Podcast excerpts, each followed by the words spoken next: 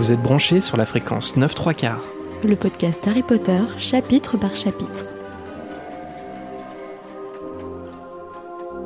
Bonjour à tous et bienvenue dans ce nouvel épisode de fréquence 9 3 quarts. Je suis Jérémy. Et je suis Marina. Harry est enfin arrivé chez les Weasley pour le reste des vacances d'été. Bon, pour y parvenir, il a fallu détruire la moitié du salon des Dursley, mais le plus important, c'est qu'il est bien là, prêt à passer de meilleures vacances que chez les Moldus. Et à nous aussi, ça nous fait plaisir de retrouver la chaleur humaine du terrier avec la famille Weasley au complet. Imaginez-vous cette maison qui tient par la magie, avec ses nombreux étages, la nature environnante où se promènent les poules et les gnomes chassés par pattes en rond, la cuisine de Madame Weasley qui sont les bons petits plats et la chambre mansardée de Ron juste en dessous d'une goule bavarde.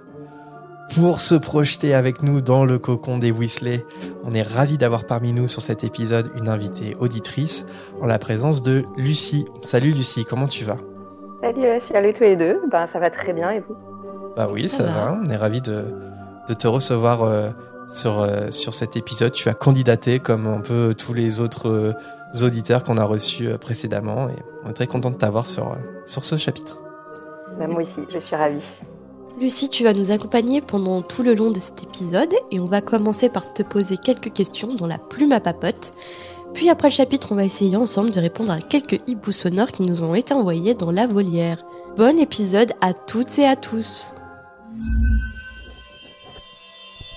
La plume à papote de Lucie. Alors Lucie, euh, pour commencer, comme à chaque invité, est-ce que tu peux nous expliquer comment tu as découvert euh, la saga Harry Potter Euh, alors, la saga Harry Potter, en fait, je l'ai découvert un peu tardivement. Euh, en fait, jusqu'en 2018, euh, j'avais ni lu les films, ni, ni lu les livres, ni vu les films. Euh, donc, je connaissais évidemment Harry Potter, mais je je connaissais pas spécialement l'histoire. Et d'ailleurs, j'avais un peu un regard un peu jugeant sur ces gens qui avaient des baguettes Harry Potter chez eux. Et bon, maintenant, maintenant j'en ai trois, hein, donc j'ai un peu changé. T'es de passé de l'autre côté. Unpopular opinion.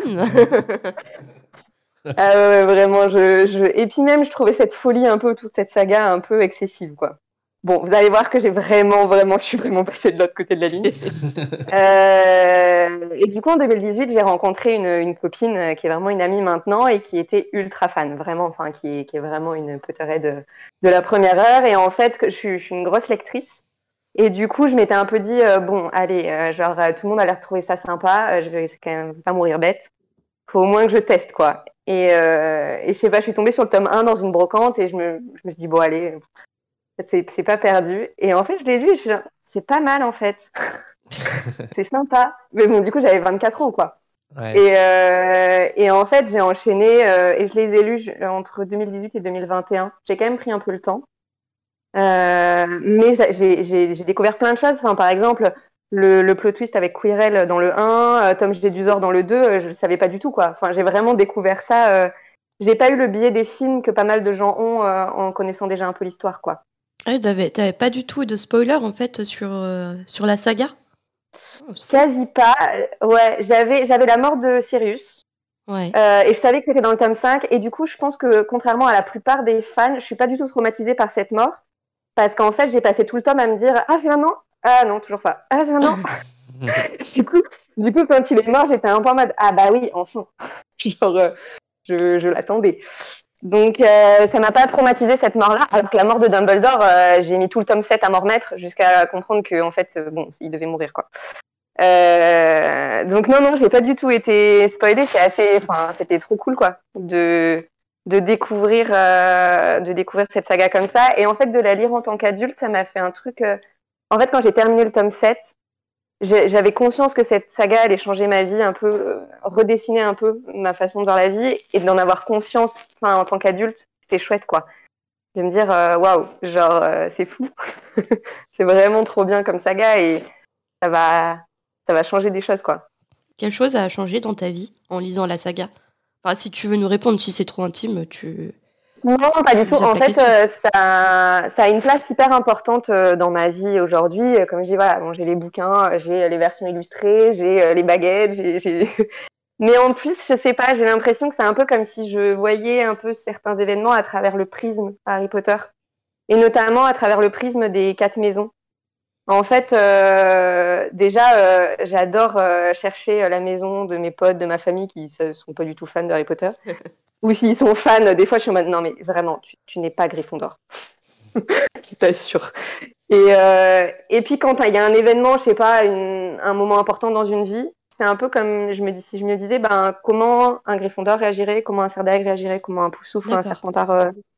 Et en fait, en soi, ça change rien à comment on vit l'événement, mais je sais pas, c'est un peu comme euh, des dynamiques de, de, de, réaction des gens. Et voilà, c'est comme un, filtre. Ça donne d'autres pistes de réflexion euh, pour réagir par rapport à cette situation. Exactement, et de me dire, bah ok, là, ma réaction naturelle, ça serait plutôt ça, euh, mettons, euh, Gryffondor un peu frontal, un peu euh, je fonce dans le truc et je réfléchis après, bah, est-ce que je pourrais pas faire différemment euh, pour que ça se passe mieux quoi? Hmm. Et du coup, plus d'une autre maison à ce moment-là. Après, on a des tendances et il y a mon caractère aussi à moi qui va jouer et ma maison de prédilection, mais c'est pas, ça change un peu mon prisme quoi. Ok. et c'est assez chouette parce que j'ai pas mal d'amis qui sont fans avec qui je peux partager ce côté-là quoi. Euh, et voilà. Et donc après avoir fini les livres en 2021, j'ai vu les films dans la foulée avec un copain et euh, si je peux lui faire une dédicace à, à Bastus là parce qu'en fait c'est lui qui a insisté insisté pour que je postule pour euh, que je candidate pour participer au podcast ah bah merci et il sait pas et il sait pas que je, le fais aujourd'hui ah, la, surprise. Euh, et, en fait, c'était un, voisin à ce moment-là, et lui, il est un super fan depuis très longtemps. Et en fait, euh, quand j'ai fini la saga, je lui avais dit, je finis et puis on regarde les films. Et du coup, euh, on a regardé un film par semaine par la suite après ça. Et, en fait, c'était génial parce que moi, je venais des lire et du coup, ben, on faisait des pauses toutes les 10 minutes pour commenter, machin, rajouter des infos, critiquer quand c'était pas bien. Trop bien. Et du coup, c'est génial. On a aussi fait un Potterathon euh, ensemble. Euh, on a vu tous les films en un week-end avec des potes. Mhm. c'est super intéressant parce que ton parcours, il est hyper atypique. Je, pense que c'est la première fois qu'on reçoit un invité euh, qui a découvert il y a juste quelques années. Est-ce que c'était mm. vraiment il n'y a pas longtemps, quoi, 2018 Et en plus, mm, mm, en plus, tu n'avais pas vu les films, tu as découvert par la lecture, ce qui est un, énorme privilège. Moi, personnellement, je suis très jaloux. J'aurais bien aimé. Euh, enfin, quoique, non, j'étais content de suivre euh, la sortie des films au fur et à mesure. J'étais super content, mais n'empêche que je suis rentré par les films et j'aurais bien aimé rentrer par les. Ouais, c'est quelque chose de chouette en vrai. Hein. Bah ouais, ouais. En plus, euh, tu comment dire, tu es une grande lectrice, enfin, t'aimes bien lire et euh, tu es un peu plus jeune que nous, mais n'empêche que tu faisais quand même partie de cette génération. Tu as entendu parler d'Harry Potter un peu tout le temps, tu vois, je pense dans ton adolescence, même dans ta, vie de jeune adulte, et que tu sois passé entre les mailles du filet, c'est incroyable et que, tu l'aies que tu l'aies découvert euh, quand, quand, tu étais déjà adulte, c'est c'est fou. Enfin, ton, ton, parcours est vraiment inédit à la fréquence, c'est assez atypique, pas très commun, ouais, c'est clair. Ouais, je pense que j'aimais pas trop le fantastique, euh, le fantastique, et du coup, euh, je voyais un peu ce truc-là que tout le monde aimait, que tout le monde en parlait, qui me branchait pas, et du coup, je m'étais dit non, mais Harry Potter, c'est pas pour moi, quoi. Et, euh, et, voilà, il a fallu attendre des années, 20 ans plus tard, pour que je me dise bon, allez, je vais quand même lire le tome 1, on sait jamais, quoi. Mais moi, ça aurait pu m'arriver. Hein. Je me souviens pas de tout parce qu'en plus, j'ai pas une excellente mémoire. Mais quand j'avais 11 ans et que le premier film est sorti, je me souviens que je voulais pas trop aller le voir, quoi. Et ça m'intéressait pas d'aller le voir au cinéma. Et en fait, c'est par un concours un peu de circonstances.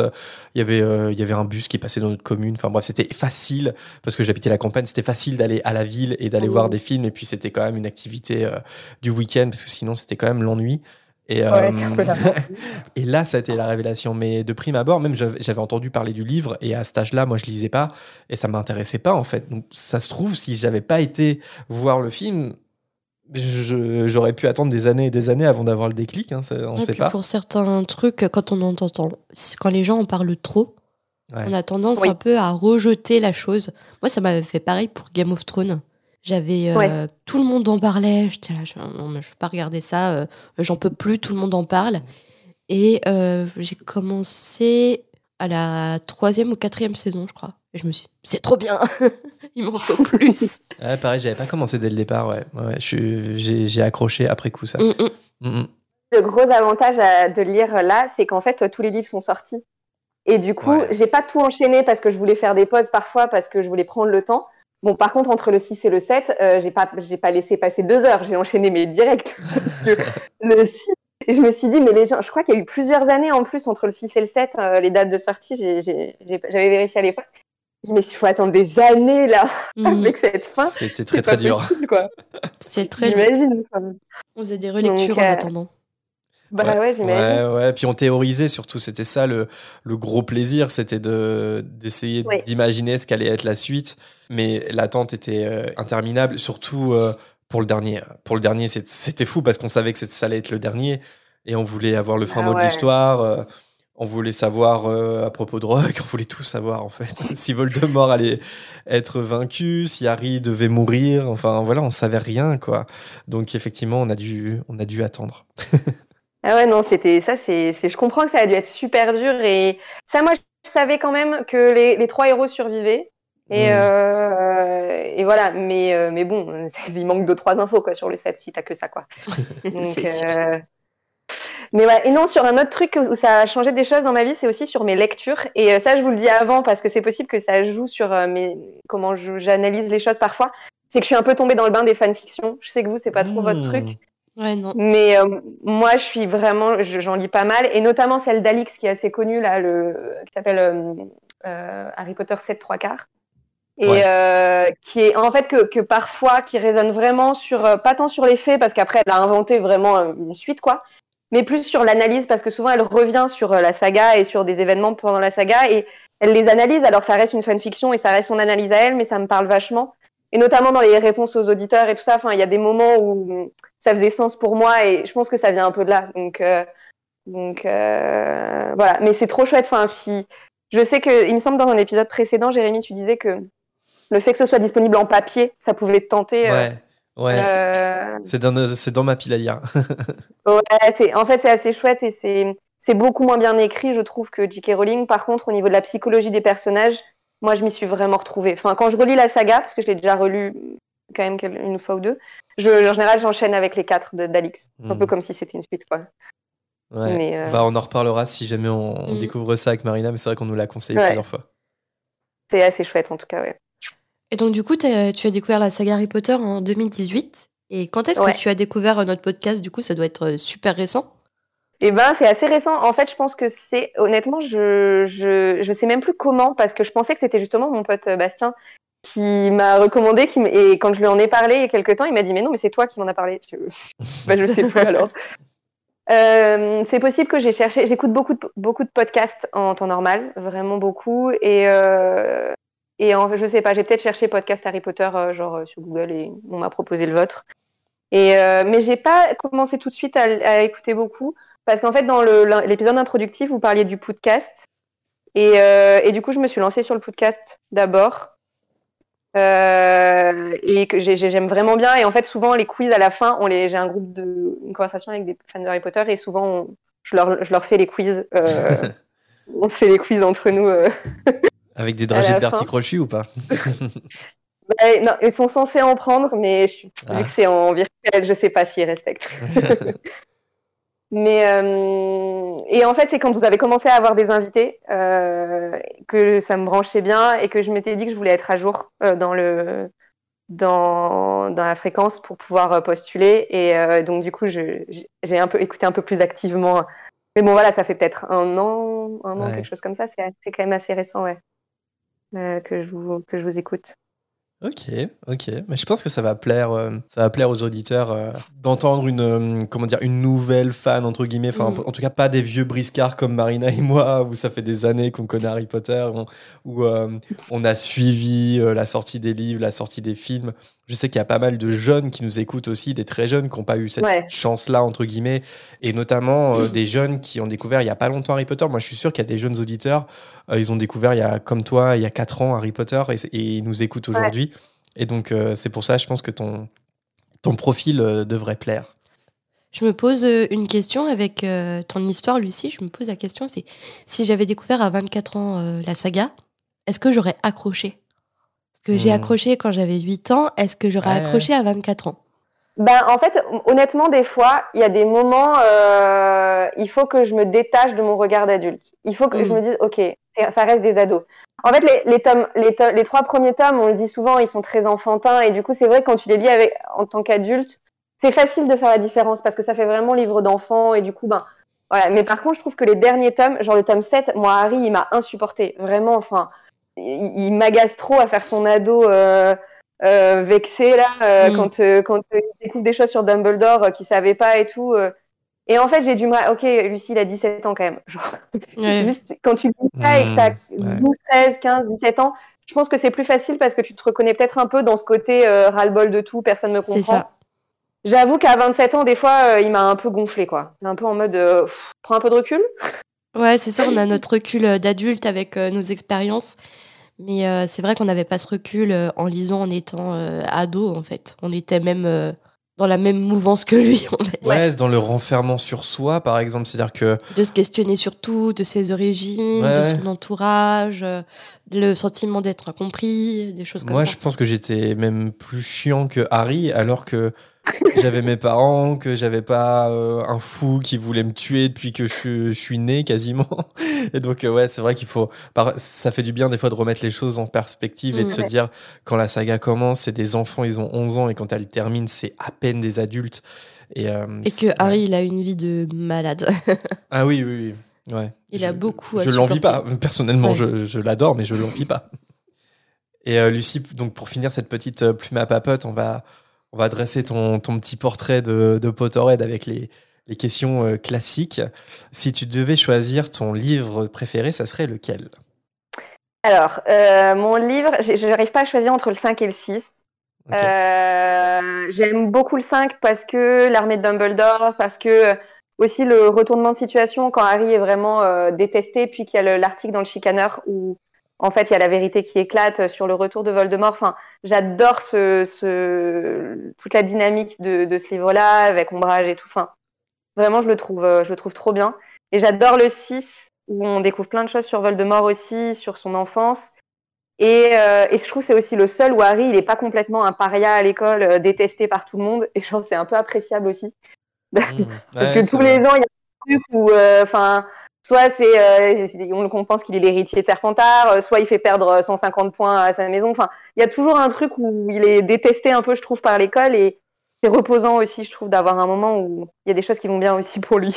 Alors que là, c'est l'inverse, c'est même un beau gosse euh, des potions, quoi. c'est ça. Et non, c'est vraiment ces deux livres que que que je que j'aime beaucoup. Et ah oui, j'ai trouvé ce que je voulais vous dire c'est qu'en fait j'ai commencé à les relire l'année dernière euh, parce que j'ai pas passé un, super été. Et du coup ça m'a fait du bien de de enfin c'était un peu la saga Doudou qui m'a fait du bien. Et en fait le tome 4 c'est pas mon préféré pour le coup. C'est vraiment genre mmh. un, un, avec lequel j'ai un peu de mal. Mais du coup comme c'était un peu ça coïncidait un peu avec euh, le l'arrivée dans le tome 4 du podcast je me suis dit parce que j'avais adoré le faire sur quelques chapitres c'est que j'allais lire un chapitre puis écouter le l'épisode mmh. correspondant et du coup, je mettrais peut-être un an et demi du coup à lire euh, le livre. Euh, mais, en fait, c'est hyper chouette de faire ça. Ça te, t'es vraiment dans le bain. Tu, tu, t'es complètement dans le podcast parce que tu viens juste de lire le, chapitre. Et en plus, j'ai la version illustrée de Jim Kay, donc c'est genre encore plus magique, quoi. Tu, tu lis la version illustrée, puis t'écoutes le. Après, je vous écoute vous euh, derrière. ça a un côté hyper. tu plonges dans l'histoire, quoi. Donc, voilà, c'est chouette. Et ton film préféré? Mon film préféré, c'est pareil, dur de choisir. J'adore le 3 comme beaucoup de gens. Euh, je le mhm. trouve hyper, euh, hyper chouette. Et, euh, et j'aime bien le 7.1 parce que je trouve que c'est le plus fidèle au livre. je trouve qu'il y a tous les éléments qui, sont, qui sont bien. Et, et j'aime bien le regarder pour ça, même s'il est un peu plus sombre. Voilà, 3 et 7.1 si je vais vraiment trancher. Et du coup, on la pose jamais cette question, mais est-ce qu'il y a un film que tu, que tu aimes le moins? Trouve le moins fidèle ah euh, à la saga Ah ouais, le 4, il est, je le trouve atroce. je le déteste vraiment. Mais euh, c'est que ce soit la, le, il y a aucun. il me semble que vous le disiez dans un précédent épisode, il y a aucun fil rouge. C'est genre une suite d'événements, genre euh, paf la Coupe du Monde, paf l'arrivée des, des écoles, des deux autres écoles, mais il n'y a pas de contexte. On ne sait pas pourquoi elles débarquent. Et puis, enfin, et en fait leur coupe de cheveux, c'est juste pas possible. franchement, quand on a fait le potaraton, le 4, c'était la pause euh, Lucie râle tout le long, quoi. Vraiment, euh, genre, euh, ça, tranchait entre le. Ça, ça sépare les deux, les deux parties, je trouve. Ah, le 4, je l'aime pas du tout. En vrai, c'est assez dur à regarder. Le montage, il est trop speed du 4. Ah Ouais, puis ouais, c'est comme c'est comme ce qu'on disait, c'est que quand on est attaché au, au livre, au quatrième livre, c'est vrai que euh, souvent on est assez critique euh, par rapport au quatrième film, plus que des gens qui n'ont pas lu les livres ou alors qui euh, les ont pas vraiment en Mm. tête. Ça c'est ça c'est quelque chose qui revient souvent. Et oui, à titre personnel, je pense que c'est le film qui est le moins bien écrit, peut-être le moins bien réalisé aussi. Je pense que c'est le réalisateur un peu plus, le réalisateur le plus random qu'ils aient choisi. Mais je pense que McNewell, euh, je sais pas, il y avait, voilà, il, est- il est peut-être pas aussi impliqué que les autres réalisateurs. Et, et bon, d'ailleurs, il s'est fait, euh, il s'est fait succéder par David Yates, qui après a, ensuite réalisé absolument tous les autres films. Donc, euh, donc voilà, bon, bref. Mais euh, c'est vrai que c'est quelque chose qui revient souvent. Et Lucie, si tu devais euh, choisir ton personnage préféré. Ça serait Hermione, mais parce que même si je l'ai lu à 25 ans, je me suis tellement reconnue en elle, de cette première de la classe là, qui lève la main, qui, veut toujours que tout soit exact, qui aime tout ça. En fait, euh, je me reconnais tellement dans ce personnage, et puis en dehors de ça, elle est quand même hyper badass. Enfin, elle est super. euh, en plus d'être intelligente, douée et fidèle en amitié, avoir un vrai courage. Enfin, c'est, c'est, elle est, elle est trop, elle est, elle est ouf Hermione. Et euh, ouais, c'est mon, c'est la première baguette que j'ai eue, c'est, c'est, c'est Hermione quoi. Ah, donc finalement, Ah tu oui. as craqué pour les baguettes. Bah, c'est que des cadeaux, mais je suis, mais oui, c'est des beaux, c'est, oui, clairement, c'est, j'ai, j'ai que des filles, mais ouais, Hermione, c'est, c'est vraiment, euh, ouais, un personnage important, je trouve. Et tout à l'heure, tu faisais mention de, de ta vision par rapport à, à ta maison de Poudlard. Mais quelle est ta maison de Poudlard? Euh, sans aucun doute, Serre d'Aigle. Ah, je plus sois. Mais- Oh, T'es content. Bah, non, mais en plus, ça fait deux, trois fois de suite, là, je crois. hein. Deux fois de suite sûr. Peut-être trois fois de suite. Moi, je suis euh, aux anges. Et pour finir sur ton portrait de Potterhead, Lucie, ça, c'est une suggestion qui nous a été envoyée il n'y a pas très longtemps euh, dans un hibou. Et je trouvais ça assez, euh, assez marrant d'ajouter cette question. Si tu devais occuper un poste dans une équipe de Quidditch, ça serait lequel? Je m'attendais à, je sais pas, un, un- un pro- comme prof, là, j'aurais fait, Est-ce que tu serais gardienne, attrapeuse euh, j'ai jamais aimé ce genre de sport, donc, euh, ou quoi. Ah, moi, c'est pareil. Je fuirais le Quidditch. Ouais, mais moi, je fuis les balles, genre au volet, moi, je m'enfuyais euh, quand la balle arrivait vers moi. Ah ouais. Bah, peut-être Euh, attrapeuse alors. Parce qu'à attrapeuse, on joue pas avec les balles. Il faut en attraper une, mais Faut réussir à en attraper une. ouais. Moi, je joue pas, je joue pas bien sous la pression. Euh, non, peut-être poursuiveuse parce qu'on est quand même trois. Enfin, on est quand même trois et du coup, on peut, on peut quand même compter sur ses partenaires. Bon, poursuiveuse. S'il fallait choisir, ça serait ça. Mais sinon, moi, je serais dans les gradins. Ou arbitre. Quoi, toi, Allez, Ça, ça m'irait bien. Bah, moi, ça serait attrapeur, je pense. Parce que bah, déjà, tu fais gagner 150 points à ta maison, c'est toi qui mets fin au match, c'est toi qui fais gagner ton équipe. Et puis, je trouve que dans Ça le va, jeu. les filles? Non, mais attends. Puis je trouve que dans le jeu, c'est le poste, euh, c'est un poste assez cool en fait, parce que t'es pas là, euh, tu vois, à jouer la balle tout le temps, ou à essayer de garder tes cases. En fait, t'es juste focus sur un truc, c'est attraper le vif d'or. Ouais, quoi. mais par contre, quand c'est ton tour, il faut pas louper. Ouais. Tu dois poursuivre une minuscule balle. euh. Ouais. Ah, La pression sur les épaules si t'arrives Ah ouais. pas à l'attraper. Ouais, je sais pas, moi, je choisirais attrapeur. En fait, un peu, un peu par défaut aussi. Ouais. Et toi, Marina? Euh, pff, dur parce que je déteste le sport, donc euh, enfin, surtout le sport d'équipe. Euh, je crois que je me suis mangé tous les ballons possibles et inimaginables au cours de ma scolarité. Celui qui fait le plus mal, c'est le ballon de basket, hein, je peux l'attester. Ça m'a fait saigner du nez. donc euh, j'imagine pas les cognards, les soifs, les soifs et tout. Soif Soif Soif Faut savoir le dire déjà. Soif Quaffle en anglais. En français Euh, soifle. Soif. Ouais. Ouais. ok. Ça me paraissait bizarre. Et euh, pff, franchement, euh, si j'étais obligée de choisir, poursuiveuse, mais vraiment backup. Bah. Backup, ouais. backup. Il y en a que trois. hein. Ou remplaçante. Ah oui. Ou C'est pas mal remplaçante. ça. Ouais, c'est vrai que les équipes, ils ont pas de remplaçants, alors que ça me paraît quand même assez important. Si, il y a des remplaçants. Bah, il me semble Ouais, pas. non, je crois pas. hein. Il me Ouais, semble pas. fou, moi. Parce que quand, quand Harry, genre, il est capitaine et qui sélectionne des joueurs, c'est genre, il sélectionne son équipe à chaque rôle, mais il n'y a pas de, il y a pas de plus 1 ou de plus 2, plus 3, non. Quand, euh, quand Harry est, est- est puni, quand, euh, quand ils sont, je crois que c'est dans le 5 où ils sont interdits avec les jumeaux de jouer, elle est obligée de faire un recrutement, euh, Angelina, la capitaine. Ouais, ouais. elle, elle a, pas- de remplaçant sous la main, quoi. C'est ça, je crois qu'Harry, il est remplacé par Ginny, il me semble. Ouais. Ouais, ouais. Donc, euh, ouais, rem- remplaçant, ça marche. Remplaçant, euh, réponse acceptée. ok, bah merci euh, Lucie. Je pense qu'avec euh, tout ça, euh, les auditeurs t'identifient un petit peu plus et nous aussi. Et donc, euh, est-ce que tu es prête à nous suivre sur ce nouveau chapitre de la Coupe de Feu? Tout à fait. Alors, on y va. Harry Potter et la coupe de feu. Chapitre 5 Farce pour sorciers facétieux. Le voyage en poudre de cheminette n'est pas très agréable pour Harry qui a très vite euh, la nausée, mais il finit par se retrouver dans la cheminée des Weasley. Je pense pas que ça serait mon moyen de transport préféré, hein, parce que la description qui est faite, euh, tu vois plein de cheminées, euh, t'as la nausée et tout. Franchement, poudre de cheminette, pas terrible quand même. hein. Bah, les moyens de transport euh, sorciers, c'est pas le kiff euh, généralement. Rien que le bus, euh, faut Ouais. s'accrocher. Est-ce qu'il y a un moyen de transport euh, confortable et agréable euh, des sorciers Le Ah. Je train, ne sais pas. Poudlard Express. Mais ça reste un moyen de transport moldu à la base. Oui, oui, oui. Ils ont réutilisé en plus. Ils ont. Oui, ils ont, ils ont volé une locomotive. C'est- Dans l'univers étendu sur Pottermore, on a vu cette info. Ouais. Non, le transplanage. En, en vrai, le transplanage, moi, je, je voudrais être sorcier juste pour transplaner.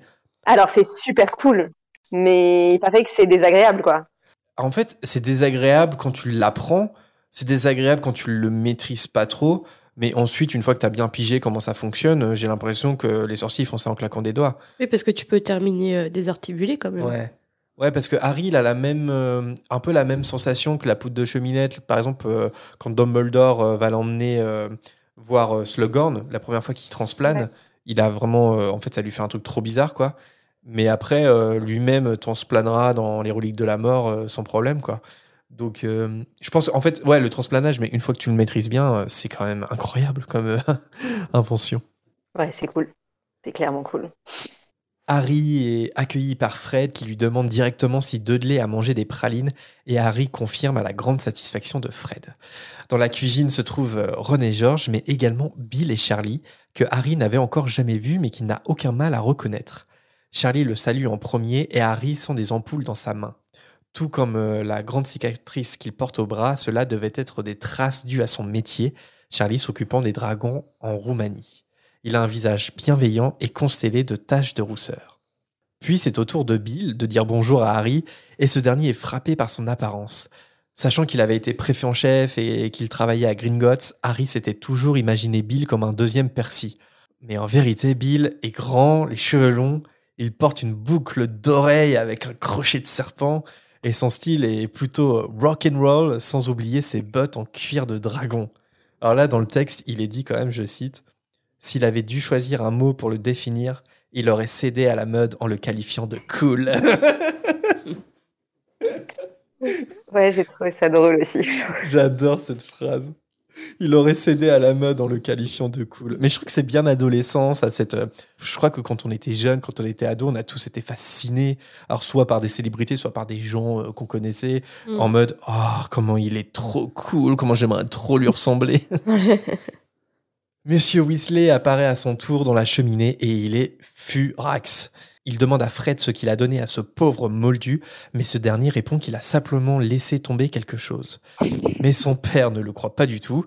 George demande quelle longueur avait la langue de Dudley et Arthur dit qu'elle faisait plus d'un mètre quand enfin ses parents l'ont laissé arranger les choses.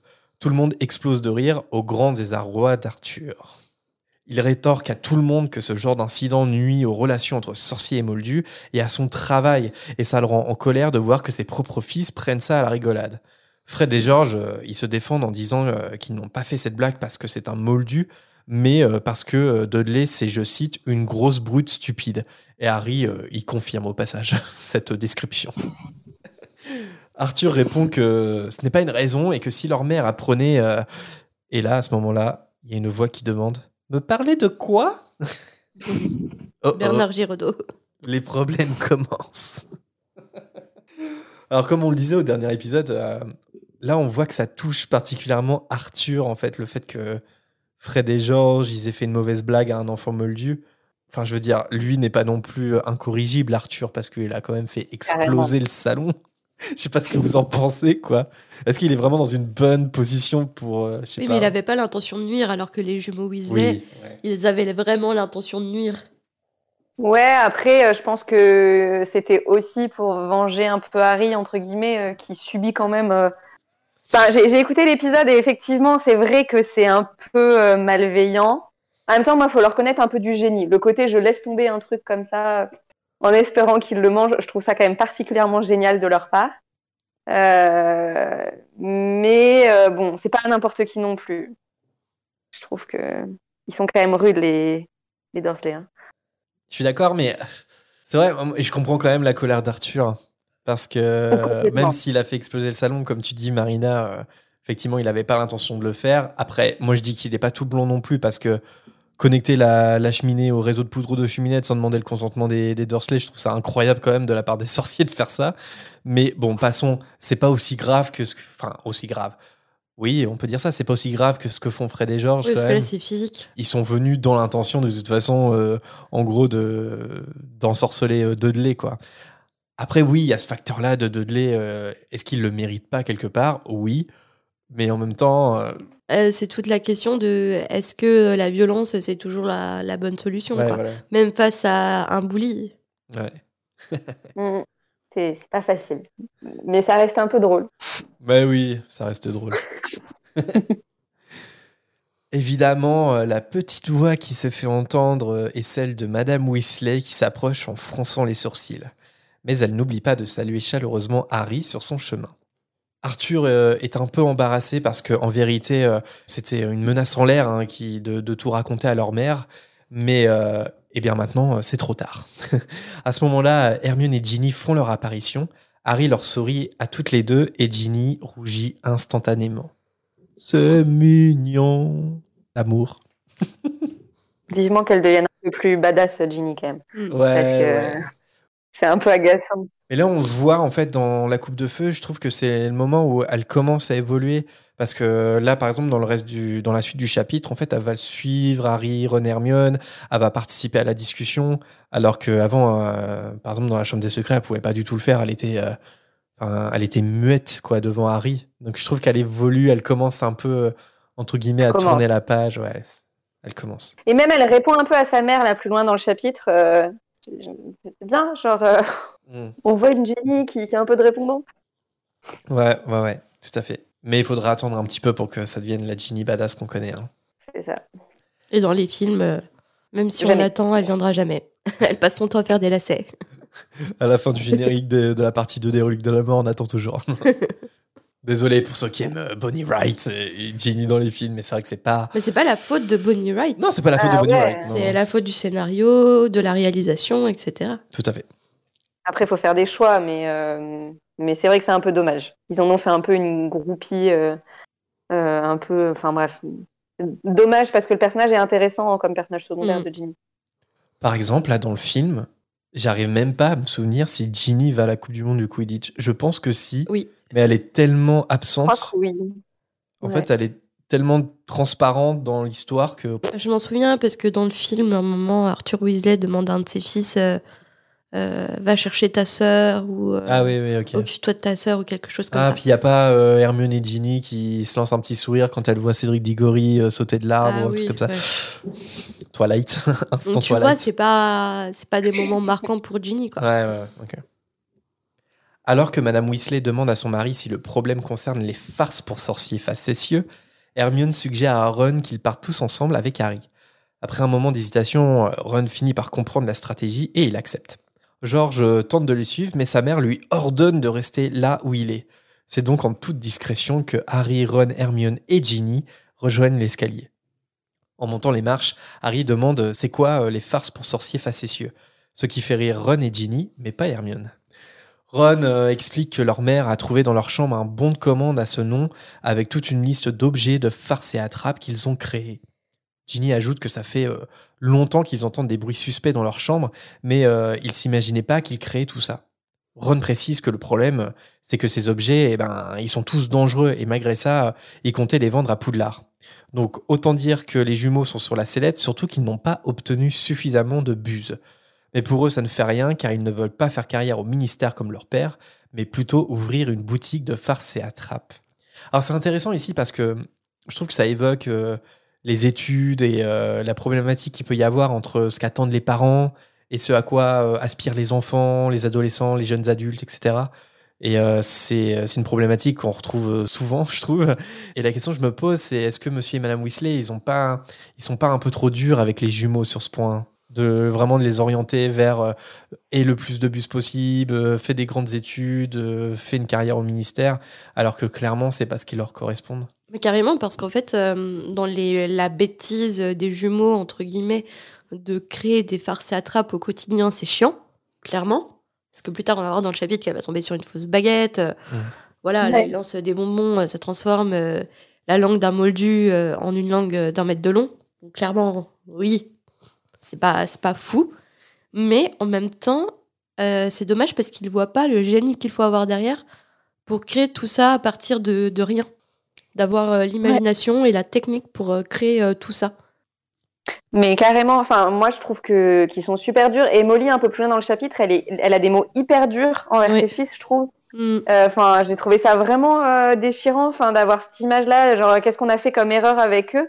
Alors que, enfin, moi je les trouve particulièrement géniaux. Ils ont, ils réussissent à créer des choses qui sont techniquement pas si simples, à faire tout un business plan pour vendre ça à Poudlard et tout. Enfin, euh, avec un vrai projet derrière. Euh, et en fait, euh, bosser au ministère, c'est pas une fin en soi. Avoir un tel nombre d'aspics ou de, de bus non plus. Enfin, je trouve ça hyper dur qu'il soit aussi exigeant et aussi dévalorisant. Je me souviens d'une fois où, en gros, Molly, c'est, je sais plus dans quel livre c'est, en disant tous nos enfants ont été préfets. Et genre, t'as Fred et Georges qui sont en mode bah quoi, genre on mm, mm, n'existe pas. Mm. Enfin. ouais, ça fait mal au cœur un peu ce passage, ouais. ouais, ouais c'est quand Ron elle devient préfet, je pense. Enfin voilà, je trouve qu'elles sont ils sont durs. Enfin surtout Molly, j'ai l'impression que Arthur est peut-être un peu moins, mais un peu moins l'impression, on le voit moins. Mais euh, je trouve ça, alors qu'ils sont particulièrement géniaux quand même tous les deux. Mais c'est ça, en fait, euh, les jumeaux pensent en dehors de, de, la boîte, en fait, en dehors des cases. Et ça, euh, Molly, je pense qu'elle est particulièrement traditionnelle sur, euh, sur le plan professionnel euh, et euh, l'avenir professionnel pour ses enfants. Et donc, du coup, elle conçoit pas que les jumeaux aient un avenir alternatif au travail de bureau bien payé, bien cadré, qu'elle peut avoir en tête.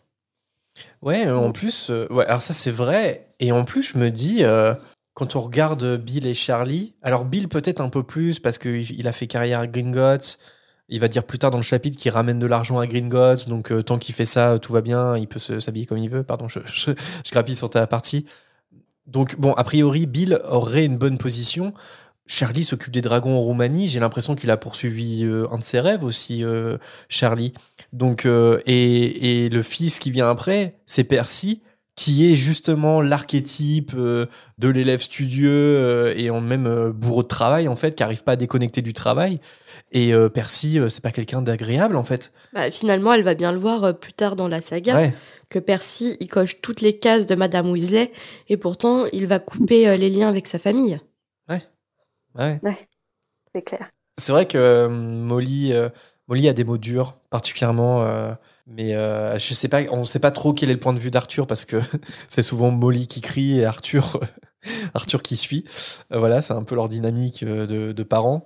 Mais en vrai, c'est vrai que c'est je trouve que c'est un sujet important parce que c'est, je pense qu'il y a beaucoup, euh, beaucoup d'adolescents, par exemple, qui, qui peut-être en souffrent de ça, euh, qui continuent d'en, souffrir, de, euh, voilà, ils ont, ils ont des aspirations, ils ont des rêves, et puis en fait, les attentes de leurs parents, c'est pas ça, quoi. C'est, on retrouve ça, je sais pas, alors maintenant le bac a changé, mais souvent, mais même au niveau du bac, c'est-à-dire que tu étais, étais, au lycée, tu faisais un bac, déjà ce qui n'est pas le cas de tout le monde, et il y a des parents qui sont en mode non, tu feras un bac scientifique parce que mm. c'est parce que c'est avec un bac scientifique qu'on gagne de l'argent après.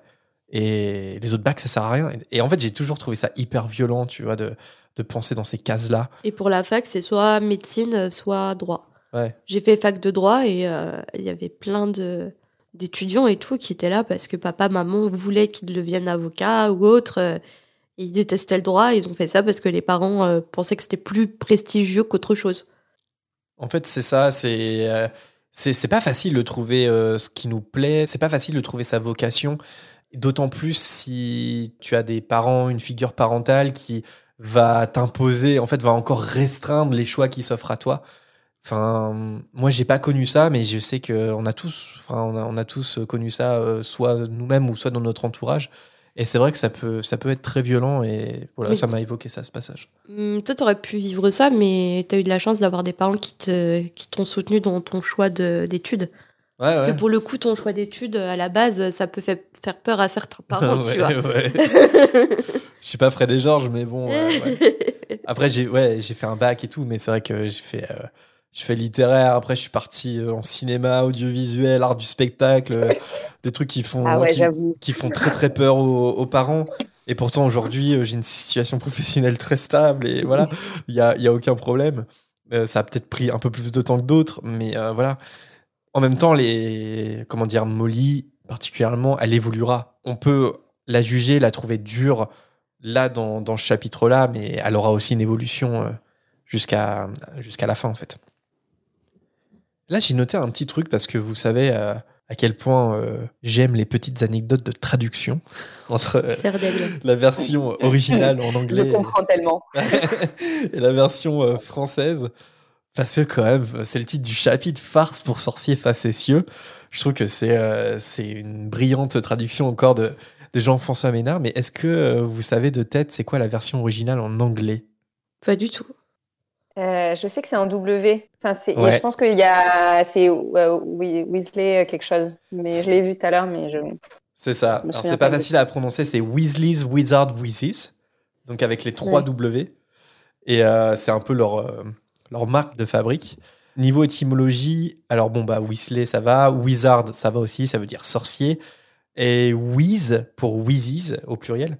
Wiz, c'est un, un vieux mot euh, anglais qui signifie blague, euh, combine, mais c'est vraiment pas utilisé dans le langage courant. C'est vraiment, c'est vraiment un, vieux mot. D'ailleurs, dans le langage courant, Wheeze, ça veut plus dire. euh, ça signifie quand quelqu'un respire fort.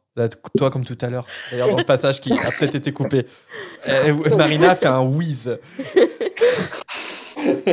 Oui, bah désolé monsieur, j'ai encore euh, les séquelles du Covid. Je trouve ça intéressant parce que le traducteur français euh, francophone Jean-François Ménard, il a gardé l'idée de l'allitération en passant du Ouais, W, j'allais dire, ouais. ouais, en passant du W Weezys, euh, Weasley's Wizard Weezys en avec une allitération en F, farce pour sorcier facétieux. Voilà, donc je trouve ça. Et même le S. En F et en S. Ouais, en plus. F et en Enfin, S, il y a- ouais. il y a- au niveau des sonorités, y a, c'est, c'est hyper bien trouvé. hein, Sorcier euh. facétieux, ouais.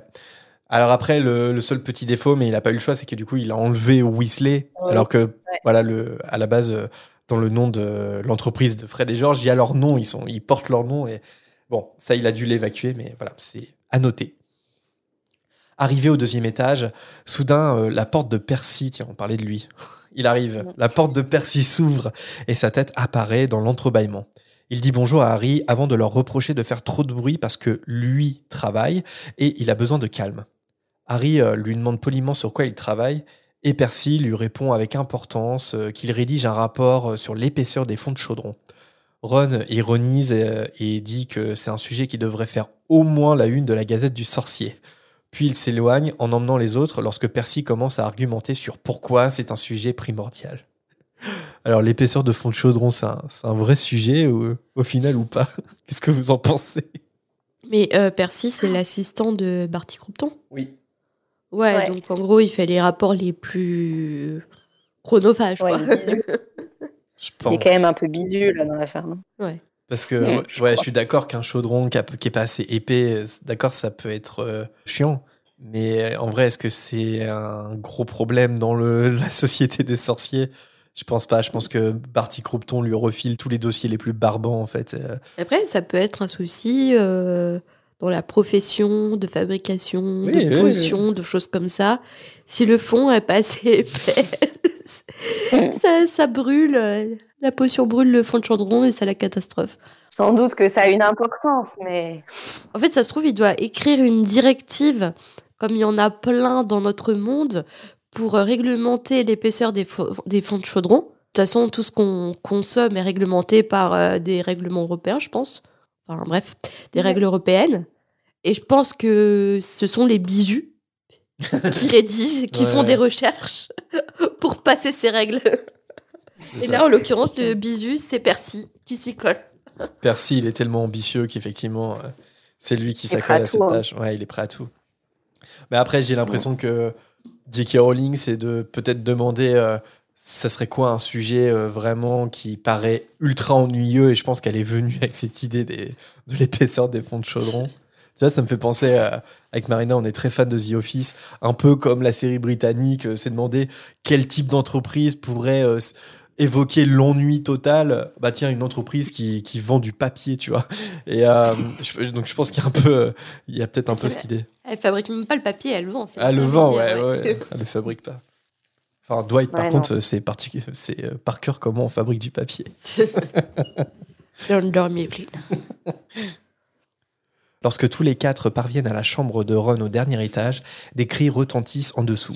Visiblement, Molly vient d'apprendre pour les pralines longue langue. la chambre mansardée de Ron n'a pas changé depuis la dernière visite de Harry deux ans plus tôt.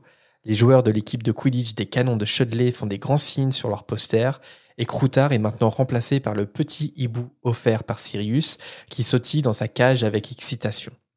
Quatre lits euh, sont disposés dans la pièce, Ron expliquant que Fred et George dormiront là aussi, car leur chambre est occupée par Bill et Charlie. Harry lui demande euh, pourquoi il appelle son hibou Coq? Et- bah oui, ça, pourquoi? Bon, on a déjà répondu à la fréquence, mais quand on lit, on sait pas. Et c'est Jenny qui répond qu'en fait, son vrai nom, c'est Coq Sigru ou Coque Sigru. oui, je lis Coque Sigru, je, n'ai- je n'y arrive pas. Coque Sigru. Mais il paraît que tu n'es pas le seul. Une auditrice a fait Ah. savoir que vous étiez au moins deux. Coming soon, la volière.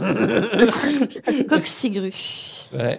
Quoique si. Ouais, j'arrive pas. Moi, j'ai toujours lu comme ça, donc. euh, je préfère la version anglaise. Pidwidgeon, c'est plus facile à dire. Oui, bah, Ménéval, par exemple.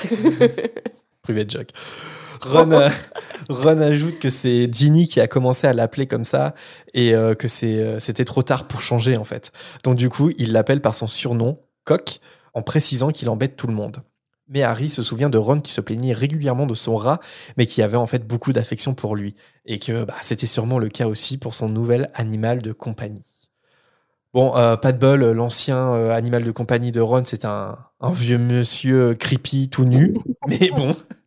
Et là, je me, je me suis dit, à la place de Ron, vous auriez pas peur que Coxigru, ça soit un autre sorcier weirdo euh, caché en animal Tu- On ne devient pas parano après une expérience comme ça? Tu vraiment pas avoir de chance quand même. hein. Parce que déjà, les animagus, c'est hyper euh, rare. Alors là, euh, Ouais, mais c'est arrivé une fois, pourquoi ça t'arriverait pas une deuxième fois? Moi, je serais parano, je serais là, je le regarderais et tout. Bon, il l'a fait sentir à Paton à la fin de, du prisonnier d'Azkaban, donc a priori, ça va. il a été patent rond approved. Ouais, voilà. Ouais, c'est ça. Validé par Patenron. Ouais, Après, ça- après, ça peut être un animagus euh, gentil. Parce que Patenron, finalement, il aimait pas Croutard parce que c'était un, c'était un animagus, mais c'était pas quelqu'un, c'était un, un mange-mort. Est-ce que si c'était un, un- un- une gentille personne, reste ça reste quand même bizarre.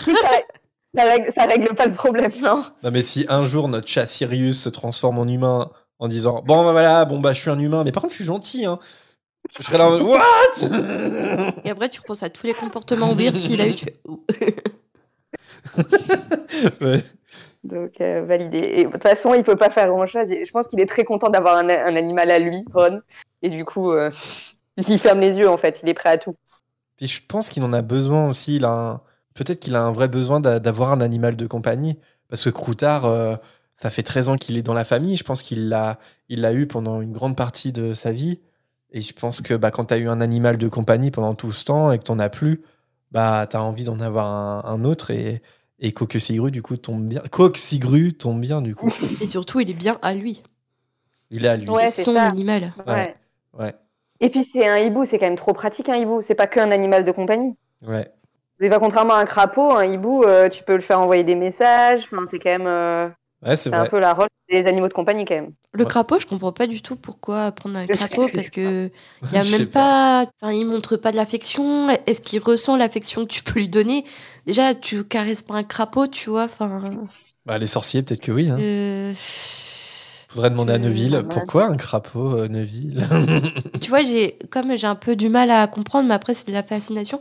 Les NAC, en fait, les nouveaux animaux de compagnie, euh, des gens qui détiennent des reptiles et tout, et moi ça m'intrigue vachement parce que bah, tu peux pas avoir d'affect pour. Euh, il te donne pas d'affection et en retour, est-ce qu'il ressent l'affection que tu lui donnes Tu vois? Enfin, il y a certains animaux, je pense que hum, tu peux pas forcément trouver avoir un lien. Encore les hiboux, oui. Edwige, elle développe un lien avec Harry. Après, il y a beaucoup d'anthropomorphisme là-dedans et je pense que est-ce que dans l'absolu, on peut pas euh, se lier d'affection pour tous les animaux, tu vois? Même si en fait l'animal te le renvoie pas, mais euh, c'est de l'anthropomorphisme. Oui, en mais fait. toi, mais l'animal, est-ce Ouais, qu'il là, oui, oui. reçoit ton Ouais. affection et est-ce qu'il, euh, en retour, est-ce qu'il en fait quelque chose? Est-ce qu'il te la transmet?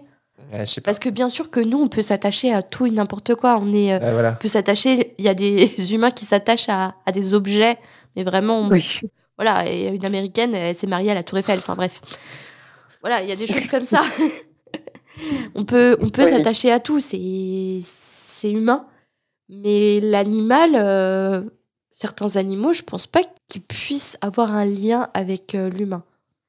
Bon, en tout cas, ils nous le montrent pas, quoi. Ouais, ouais. Ouais, ouais, c'est sûr qu'entre un chat et un crapaud, euh, ouais, il y a pas photo.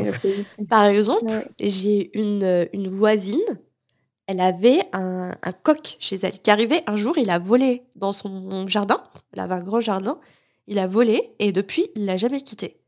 Et le coq, un truc de malade, genre il venait sur tes genoux et genre tu le caressais et il s'endormait et tout. Un vrai petit chien. Enfin, c'est un truc de fou quand même. Un coq cigru. Un coq. il, il était trop, euh, il était trop mignon et tout, et il faisait la cour et tout. Enfin, c'était trop mignon. Enfin, bref, je sais pas pourquoi je raconte ça, mais euh, c'est le lien le plus étonnant que j'ai eu avec un animal, Hmm. un, un coq. Voilà. Ouais, c'est vrai que c'est un peu improbable quand même. Ouais. Mais en fait, les, les poules et les coqs, euh, c'est assez affectueux en fait euh, quand, euh, quand tu crées un lien avec eux. euh. Enfin, voilà. Je, je, je vais beaucoup trop loin. Je Si sais vous êtes un coq ou une poule, euh, envoyez-nous vos témoignages. Mais non, mais c'est hyper affectueux en vrai. Ça adore se faire caresser et tout. Ouais, bah ouais. Voilà. bon, euh, je vais commencer ma partie. J'étais beaucoup trop long. Donc, on parlait de d'approbation de Patenron.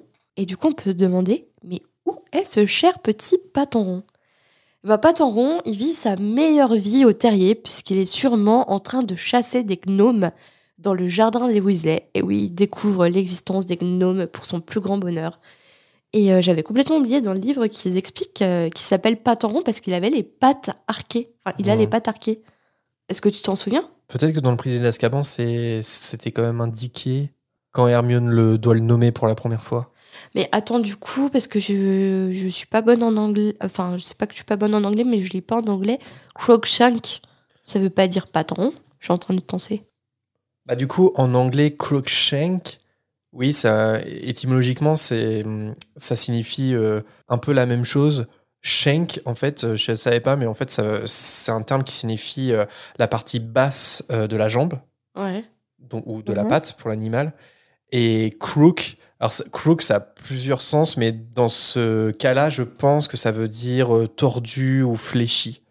Ok. Donc, du coup, c'est un peu euh, patte euh, fléchie. Ok. Crookshank, patte en rond. Mais du coup, je, Ok. je, je vois pas trop le, le lien avec entre jambe arquée, enfin patte arquée et patte en rond. Ah si, ça Bah, fait une si, espèce. ça fait un peu Ah, un oui. arrondi. Ah oui, oui, oui. Ok. Donc euh, encore une exceptionnelle traduction de Jean-François Ménard. Qu'est-ce que vous voulez que je vous dise? Oui. Il est génial.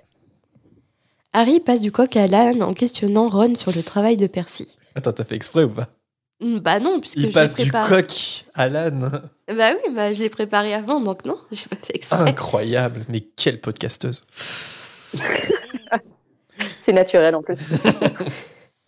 En effet, son grand frère a été embauché au ministère de la magie en tant qu'assistant de Monsieur Croupton, homme qui l'adule.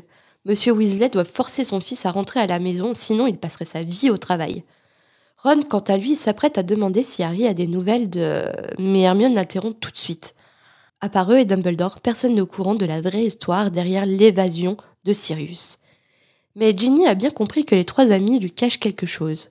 Pour détourner le sujet, Hermione fait remarquer que la dispute entre Madame Weasley et les jumeaux s'est arrêtée. Il devra en profiter pour descendre et aider Madame Weasley. C'est un peu euh, cringe le moment euh, où Ginny elle se sent de trop dans la chambre de Ron. J'ai- J'aime pas trop ce Ouais. passage parce que je suis content qu'elle soit là, je suis content qu'elle euh, ouais, qu'elle lutte contre sa timidité, qu'elle partage un moment avec eux. Et puis là, c'est là direct, ils, ils engagent sur un sujet où elle peut pas participer. Suis un- J'ai un peu de la peine pour elle à ce moment. Vous êtes déjà arrivé dans une pièce et les gens s'arrêtent de parler bah oui. C'est horrible. c'est c'est le résumé de ma vie, ça, C'est- Marina. C'est c'est ça qu'elle est en train de vivre, Ginny, tu vois. C'est c'est ce moment genre Ah Désolée, je dérange. C'est atroce. Pas Ces moments de vie qu'on adore. Et il retrouve Madame Weasley de très mauvaise humeur. Dès qu'elle les voit entrer, elle les missionne d'apporter les assiettes dehors. Malheureusement, la petite cuisine du terrier ne peut accueillir 11 personnes pour le dîner. Molly continue un peu toute seule la conversation euh, sur les jumeaux. Elle a peur pour leur avenir. Que vont-ils devenir? Ils enchaînent bêtise sur bêtise, ils n'ont pas de projet ambitieux. Mais bon, elle est certaine que ça ne vient pas d'un manque d'intelligence mais seulement ils savent pas comment utiliser cette, euh, cette intelligence. Et c'est là où elle se trompe en fait. Ouais. C'est là où elle se trompe. Ils l'utilisent, mais pas de la manière dont elle le voudrait. C'est tout. Et même tu peux te poser la question, est-ce que Percy, qui est intelligent, est-ce qu'il utilise son intelligence à bon escient finalement de travailler, d'être l'assistant d'un mec qui ne connaît même pas son nom, Mhm. et à faire toute la journée des rapports sur euh, des, des sujets chronophages, tu vois? Ah bah clairement, moi moi, j'envie plus euh, Fred et Georges que. Bah, Que Fred et Percy, Georges, hein. bah, Percy, il vit son rêve euh, malgré tout. Ouais. Malgré tout. Bah, En fait, il vit son rêve, mais différemment. Pour gravir les échelons et pour arriver à atteindre son rêve, il est prêt à, hum, comment dire, accomplir des tâches chronophages, un peu à soumettre euh, à l'autorité d'un homme qui s'en fout de lui. Alors que les jumeaux, ils ont une idée, ils foncent. Peu importe ce qu'on peut leur dire, ils foncent et ils vont réaliser leur rêve, en fait. C'est deux caractères bien différents. Après, clairement, je dirais pas que Percy, à ce moment-là, euh, c'est quelqu'un d'épanoui, d'heureux, tu vois. Je pense qu'il est euh, obsédé par son ambition.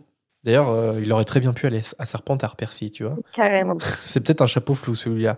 Mais là, clairement, il y a que, il y a que le travail qui compte, il y a que ses ambitions euh, professionnelles qui comptent, et voire politiques même. Et si bien qu'il tourne le dos à sa famille, il va carrément euh, s'éloigner de sa famille, plus parler à sa famille du tout. Il va avoir des mots horribles sur sa famille, que justement, tout le monde manque d'ambition, euh, que s'ils sont pauvres, c'est parce que son père, euh, il a jamais voulu se faire... euh, Enfin, il, est- il est toujours resté dans son travail, il a jamais voulu avoir d'augmentation, de se faire bien voir pour gravir les échelons et tout. Enfin, il a des mots super durs. Et qu'en gros, lui, il est plus ambitieux que tout le reste de sa famille. Et c'est pour ça qu'il a incompris. Et ça, je... vraiment, c'est des mots extrêmement durs qu'il a. Et si bien que là, à ce moment-là, il est encore dans ce truc, il a des œillères, en fait. C'est genre moi, moi, moi. C'est, il est dans un délire narcissique. Et c'est pour ça qu'à la fin, il va s'en sortir. Il va, il va se rendre compte, il va ouvrir les yeux. En fait, il va, ça va être la première étape. Il va ouvrir les yeux, puis la deuxième étape, ça va être avouer qu'il a eu tort et, et du coup renouer de Oui. li- des liens avec sa famille. Et ça, ça va prendre encore du temps. Mais ouais, dans ce moment-là, je l'envie pas du tout, euh, Percy, quoi.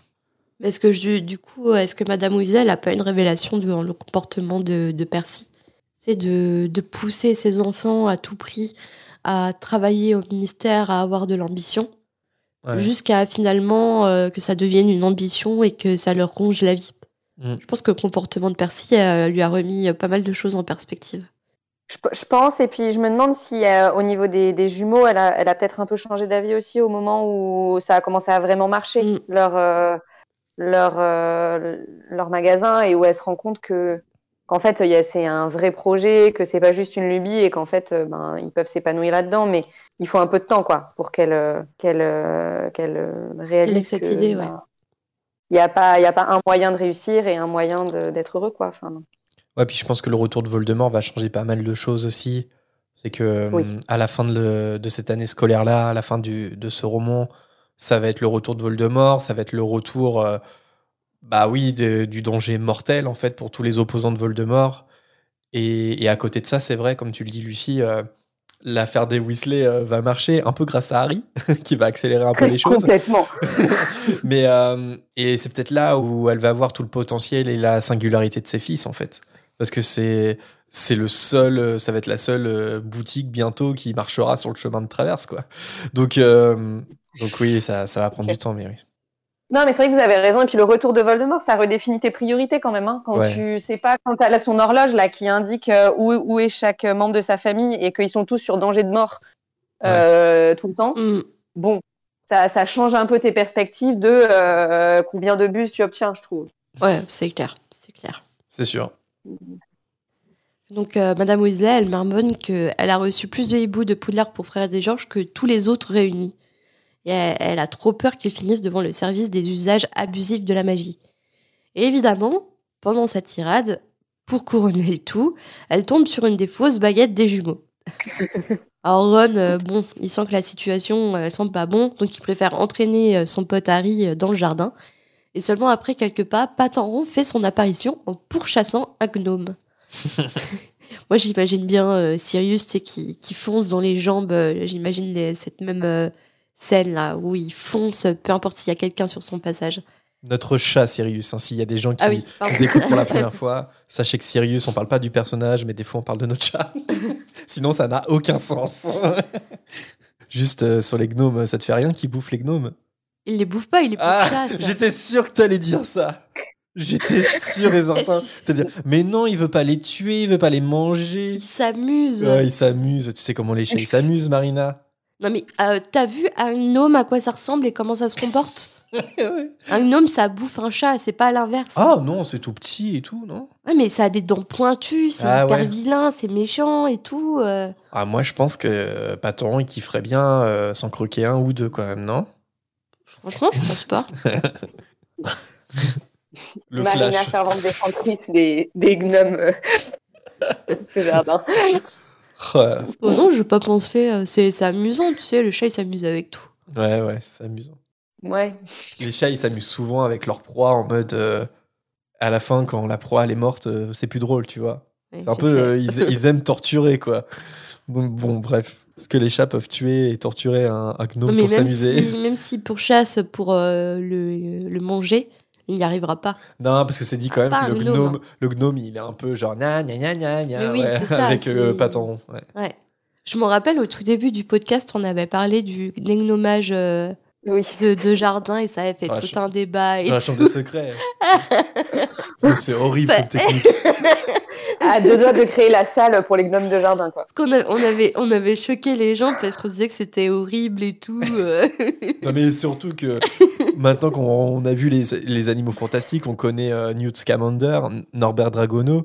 Dans son livre, Norbert Dragono, dans les animaux fantastiques, il préconise cette technique. Il dit que c'est la plus efficace et qu'il n'y a aucun problème. Je vois pas le personnage de Norbert Dragono dire Bah voilà, cette créature, tu l'as fait comme ça, là, tu l'as fait tourner bien et tu l'envoies la plus loin possible pour qu'il ait bien mal. c'est un peu bizarre. Mais bon, c'est comme ça. Le monde des sorciers est un peu cruel des fois.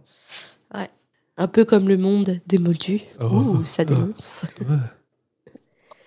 Un énorme fracas se fait entendre, et la source de ce fracas, c'est Bill et Charlie, qui, grâce à leurs baguettes, font voler des vieilles tables. Donc, normalement, ils sont censés ranger les tables pour euh, préparer euh, le dîner. Mais sauf que ils ont inventé un petit jeu, et le principe, c'est envoyer à, à terre la table de l'adversaire. Donc, évidemment, euh, c'est un peu bruyant et un peu violent. Et euh, comme par hasard, le jeu n'est pas du goût de Percy qui leur demande de se calmer par la fenêtre du deuxième étage. En fait, Percy, dans le chapitre, il est soit la tête par la porte ou la tête par la fenêtre. c'est marrant, ça. C'est très cartoon.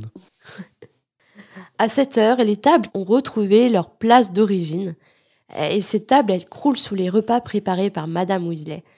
Alors Carrie est bien trop occupée à se faire remplir l'estomac, et je pense que ça se dit pas se faire remplir l'estomac, à se remplir l'estomac pour rattraper le temps perdu chez les Dursley.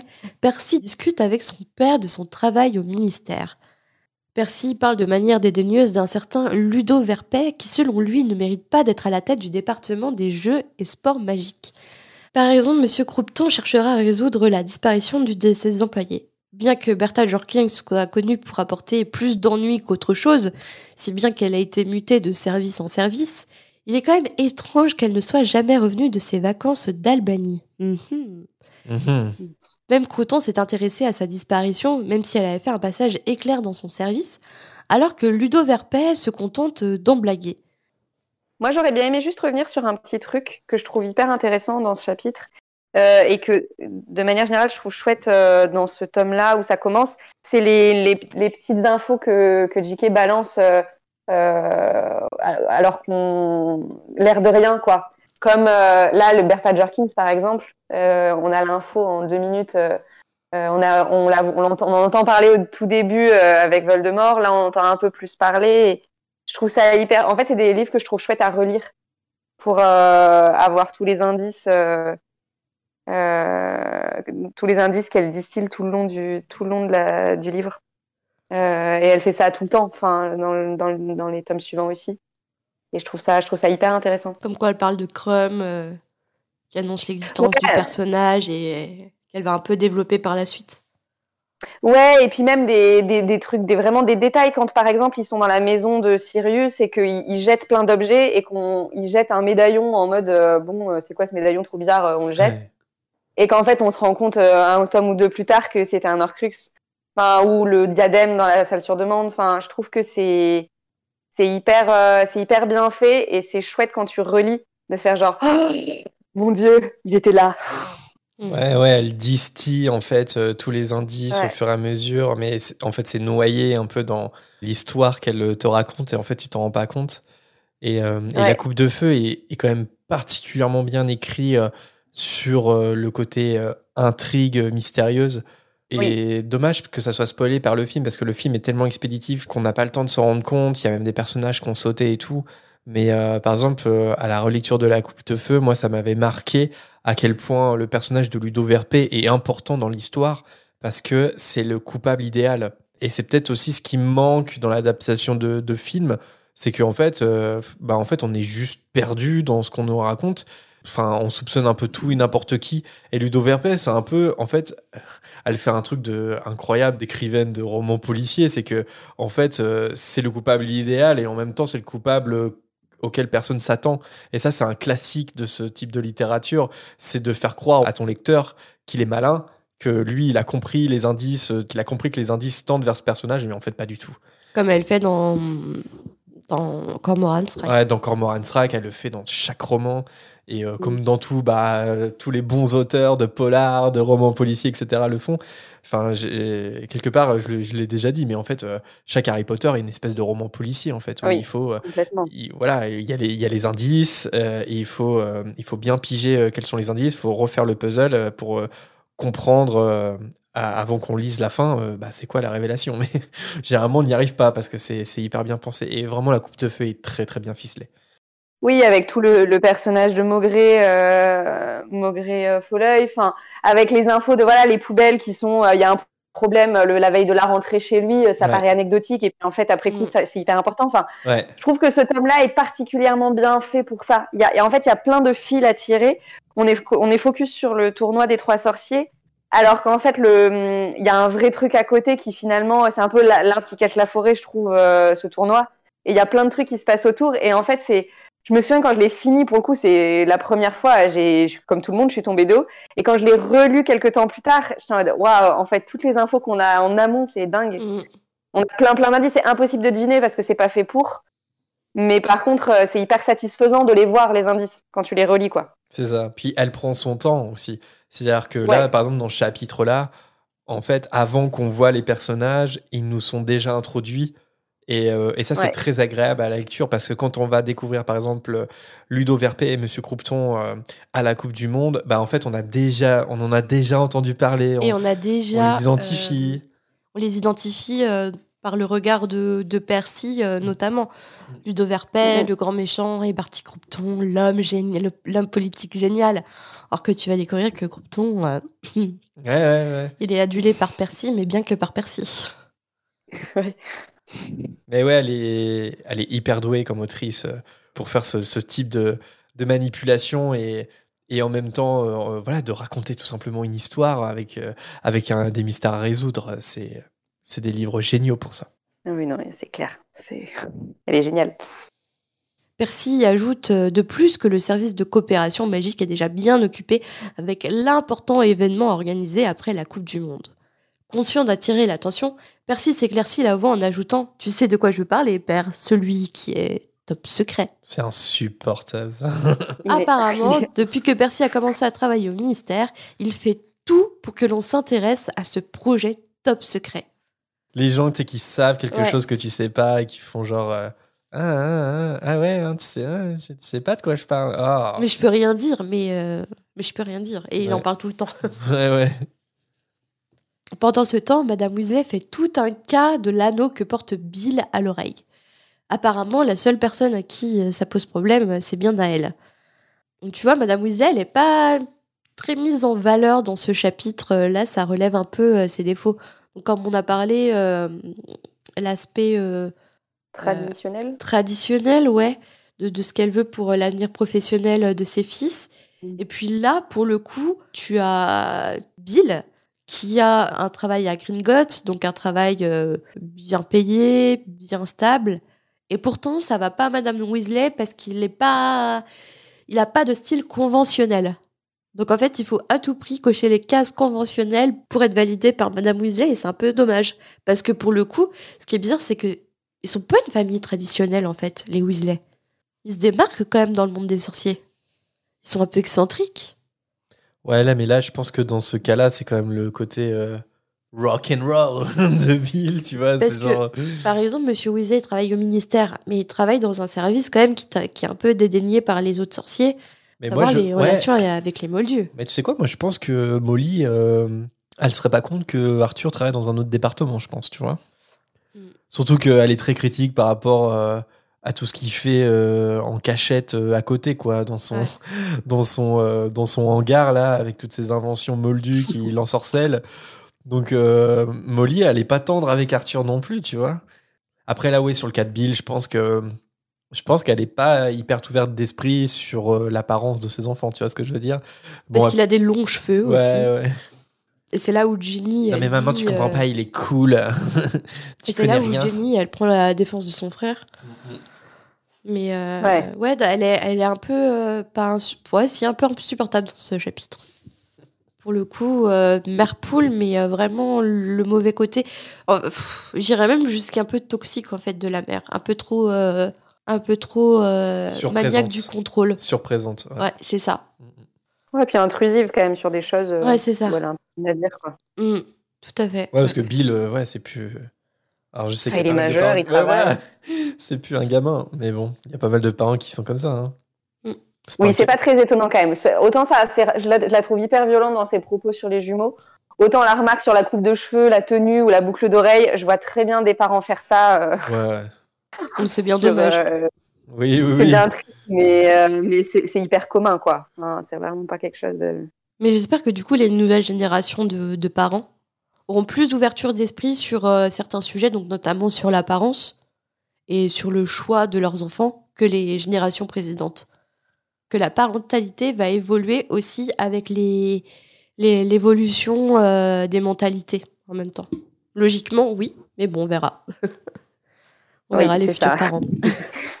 On a des principes, faut voir après s'il y a des. Ouais, c'est ça. Quand il faut les mettre en pratique, quoi. À côté, la discussion entre Fred, George et Charlie est un peu plus chill.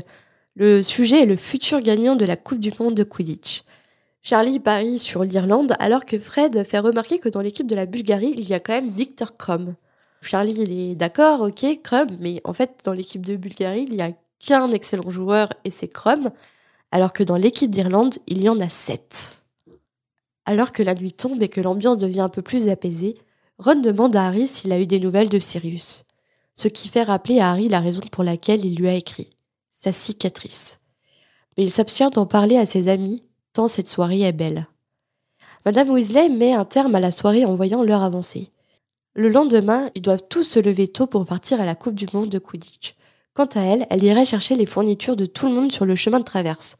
Après tout, la dernière fois, le match a duré cinq jours. Et à ces mots, Harry est enthousiaste, mais évidemment pas Percy, qui ne s'imagine pas euh, la tonne de travail qui l'attendrait après cinq jours d'absence au bureau. Tu vois, genre pour revenir sur Molly, je trouve ça dommage qu'elle euh, participe pas à la Coupe du. Monde. Mm. Et là, on, on voit aussi euh, la charge mentale en fait qu'elle se prend parce que elle dit, euh, en fait, en gros, toute la famille euh, part voir la Coupe du Monde et, euh, et elle, euh, en fait, elle, euh, elle se coltine les courses de la rentrée quoi. C'est ça. Mais je suis sûre qu'en plus, c'est son choix finalement. Ah oui, c'est son choix, hein, c'est personne lui impose, mais bon, Mm. c'est c'est dommage ce déséquilibre là dans la, dans la famille, je trouve. Ce serait bien que tout qu'ils y aillent tous. Alors après, bon, peut-être qu'elle aime pas du tout le Quidditch aussi, hein, c'est possible. Oui, mais même si elle aimait bien, elle pourrait faire ce choix-là quand même. Ouais, ouais. Enfin, vu Mm. le fonctionnement familial, euh, euh, je trouve que, enfin, c'est voilà, c'est c'est très très très très genré. Malheureusement. Fred fait une allusion à une sombre histoire de bouse de dragon sur les dossiers. À ces mots, Percy devient écarlate. Non, non, il n'était pas visé par cet échantillon d'engrais envoyé de Norvège. Fred murmure à Harry que bien entendu, Percy était visé car George et lui en étaient les expéditeurs.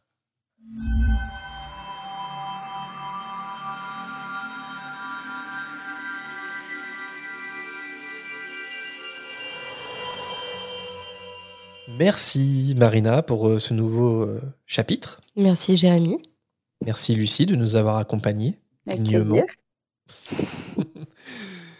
Il est temps de choisir un, un nouveau titre pour euh, le chapitre et puis de, de sélectionner un personnage qui nous aurait particulièrement marqué. Est-ce que Lucie, tu t'es prêtée au jeu du, du renommage ou pas? Oui, c'est pas ma partie préférée, mais j'ai tenté un truc. Ah, comme Marina. Ah Je suis non. donc pas la seule. Ah, Mais à chaque fois que j'écoute un épisode, je panique pour vous, euh, genre quand on arrive à ce moment-là, tellement. euh. mais Tu sais, bon, ils sont censés être préparés les titres. Ils sont censés, je dis bien. Euh, alors j'ai tenté un truc. euh, donc Harry Potter et la Coupe de Feu, chapitre 5. Bienvenue à la maison Harry. Bon, en fait, c'est, Ah. je le trouve. En fait, je trouve que ce chapitre, il y a tout. En fait, il y a euh, tous les Weasley qui sont là, euh, tous les Weasley qui sont là, Hermione, euh, Molly qui est en colère contre les jumeaux, Arthur qui essaye de tempérer, les jumeaux qui en font qu'à leur tête, Percy qui travaille trop. Enfin, en fait, et tout ça avec un bon repas au terrier où on parle de Quidditch. Je sais pas, il y a un côté hyper doux et en fait Harry le ressent aussi. Il dit que c'est, il est hyper apaisé, il est hyper bien. Je trouve qu'il y a un côté euh, welcome home quoi. Genre, euh, Hmm. il est là où il doit être. Ouais, c'est c'est la première fois, et je, je pense que ça va être la dernière fois qu'on voit toute la famille Weasley réunis. euh, au terrier. en fait. Ouais. Et euh, ouais. Mais moi, je peux le dire, je peux te dire le mien avant toi, Marina, parce que c'est exactement dans le même style que Lucie. C'est euh, Harry Potter et la Coupe de Feu, chapitre 5, Home Sweet Home. Parce que vraiment, Ouais. je trouve que ça me, ça évoque euh, bah, tout ce que tu as dit, Lucie, en fait. Voilà, sur, euh, bi- c'est une invitation de, chez les, chez les Weasley, euh, famille au complète, dans leur terrier. Non, Moi, ça va être un peu dans le même euh, mood, on va dire. Harry Potter et la Coupe de Feu, chapitre 5. Une douce journée à la campagne. Ouais. On est dans les mêmes vibes. Mais non, je, je m'imagine trop là dans le terrier, ça sent le, tu sais, le, le foin, le champ, l'herbe chaude, le soleil, tu sais, les ambiances euh, de repas de famille où, où tout le monde est super. Bon, bon, là, Molly est pas heureuse, mais où tout le monde s'amuse, tu prépares la table, il fait beau, il fait chaud, ça va être une excellente journée, euh, tu te sens trop bien, ça ravive euh, ces souvenirs-là. Ah ouais. On a des titres de chapitres différents, mais on est sur la même couleur. Ouais, la même Ouais. Et Lucie, si tu devais retenir euh, un personnage marquant, ça serait lequel? Je garderai les jumeaux. C'est difficile de les dissocier parce que parce que je trouve qu'à leur âge, euh, créer autant de choses depuis des années, parce qu'en fait, on comprend que c'est depuis des années qu'ils créent des choses dans leur chambre. Euh, c'est vraiment brillant, quoi, d'arriver à faire un tel projet, tout ça. euh, si c'est pas reconnu par les par leurs parents, ça sera bien, ça sera un jour le cas. Et voilà, je trouve qu'ils sont quand même euh, particulièrement doués. Carrément. Et toi, Marina? Hum, J'ai pas réussi à démarquer euh, un personnage euh, par rapport aux autres. Parce que. Même pas euh, le petit patoron qui non, mais- chasse les gnomes? Non, mais toujours Toujours les chats en premier. Mais euh, je sais pas, tu sais, dans, dans ce chapitre, c'est un fouillis de, de personnes, tu vois. Il y a du bruit partout, tu entends tous parler, il y a une action partout. Et je sais pas, je trouve que j'avais pas de, de personnage qui se démarquait. Pour le coup, c'est un personnage qui se démarque, mais pas de la bonne manière, en fait. C'est Molly. Hmm. Molly, elle m'a saoulée. c'est pas, c'est pas un Ou personnage Percy. préféré qui Il y a Molly et Percy qui sont un peu les. Ouais, Surtout où ils sont- Percy. Oui, ils sont euh, saoulants en fait. Ouais, les, les deux, euh, mais c'est plus Molly qui. Parce que Percy, en soi, si tu l'embêtes pas, il est dans sa chambre, euh, il travaille, euh, voilà, il fait. Mais Molly, elle est, elle est partout, tu vois, elle est stressante. Je... Voilà. Et toi? Bah moi, euh, alors, pour pas choisir Arthur à chaque fois, parce que sinon choisir Arthur, moi ça me fait marrer quand il quand il est là, qu'il voit sa femme arriver, qu'il fait oh mince. il essaie de rattraper le truc, c'est trop tard. Mais comme j'ai tendance à toujours euh, prendre Arthur quand il est dans un chapitre, j'ai choisi Bill. Parce que Bill, tu vois, il, est cool. il est cool. Et, et, je me souviens pas vraiment, mais je pense que dans ma lecture, euh, quand j'étais euh, adolescent, assez jeune, je devais être là en mode Ah, ça fait plaisir d'avoir un personnage et tout parce que moi j'étais un peu un peu dans un peu rock et tout aussi. Et voilà dans l'identification oui bah tu rigoles mais dans l'identification voilà je dirais Bill parce que ça fait c'est ouais ça fait plaisir d'avoir un personnage je rigole parce un, que un peu underground comme ça. des images de toi qui me viennent à l'esprit euh, je saurais pas qualifier rock mais ou quoi. On se connaissait pas tu n'as que des photos Allez, avant que ça dérive, on passe tout de suite à la volière avec euh, vos hiboux sonores.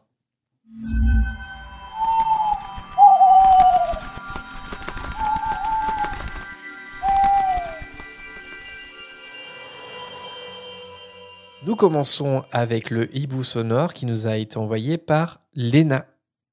Salut la fréquence, je m'appelle Léna et j'ai 12 ans. J'adore ce que vous faites.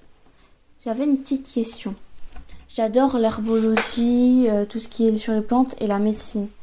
Du coup, en lisant euh, le troisième, le deuxième ou troisième tome, je crois, j'ai pensé à une question. Est-ce que dans les euh, trucs pour soigner, genre le pousseau, ce truc comme ça, c'est juste des genre ventricules de dragon ou des choses comme ça, ou c'est des plantes et des herbes magiques? Et si, si oui, c'est plutôt des plantes magiques ou des plantes moldues comme le thym ou plutôt un truc genre comme ce qu'ils utilisent dans le. comme les mandragores. Merci encore pour ce que vous faites, Léna. Merci Léna pour euh, ton hibou, ça nous fait plaisir.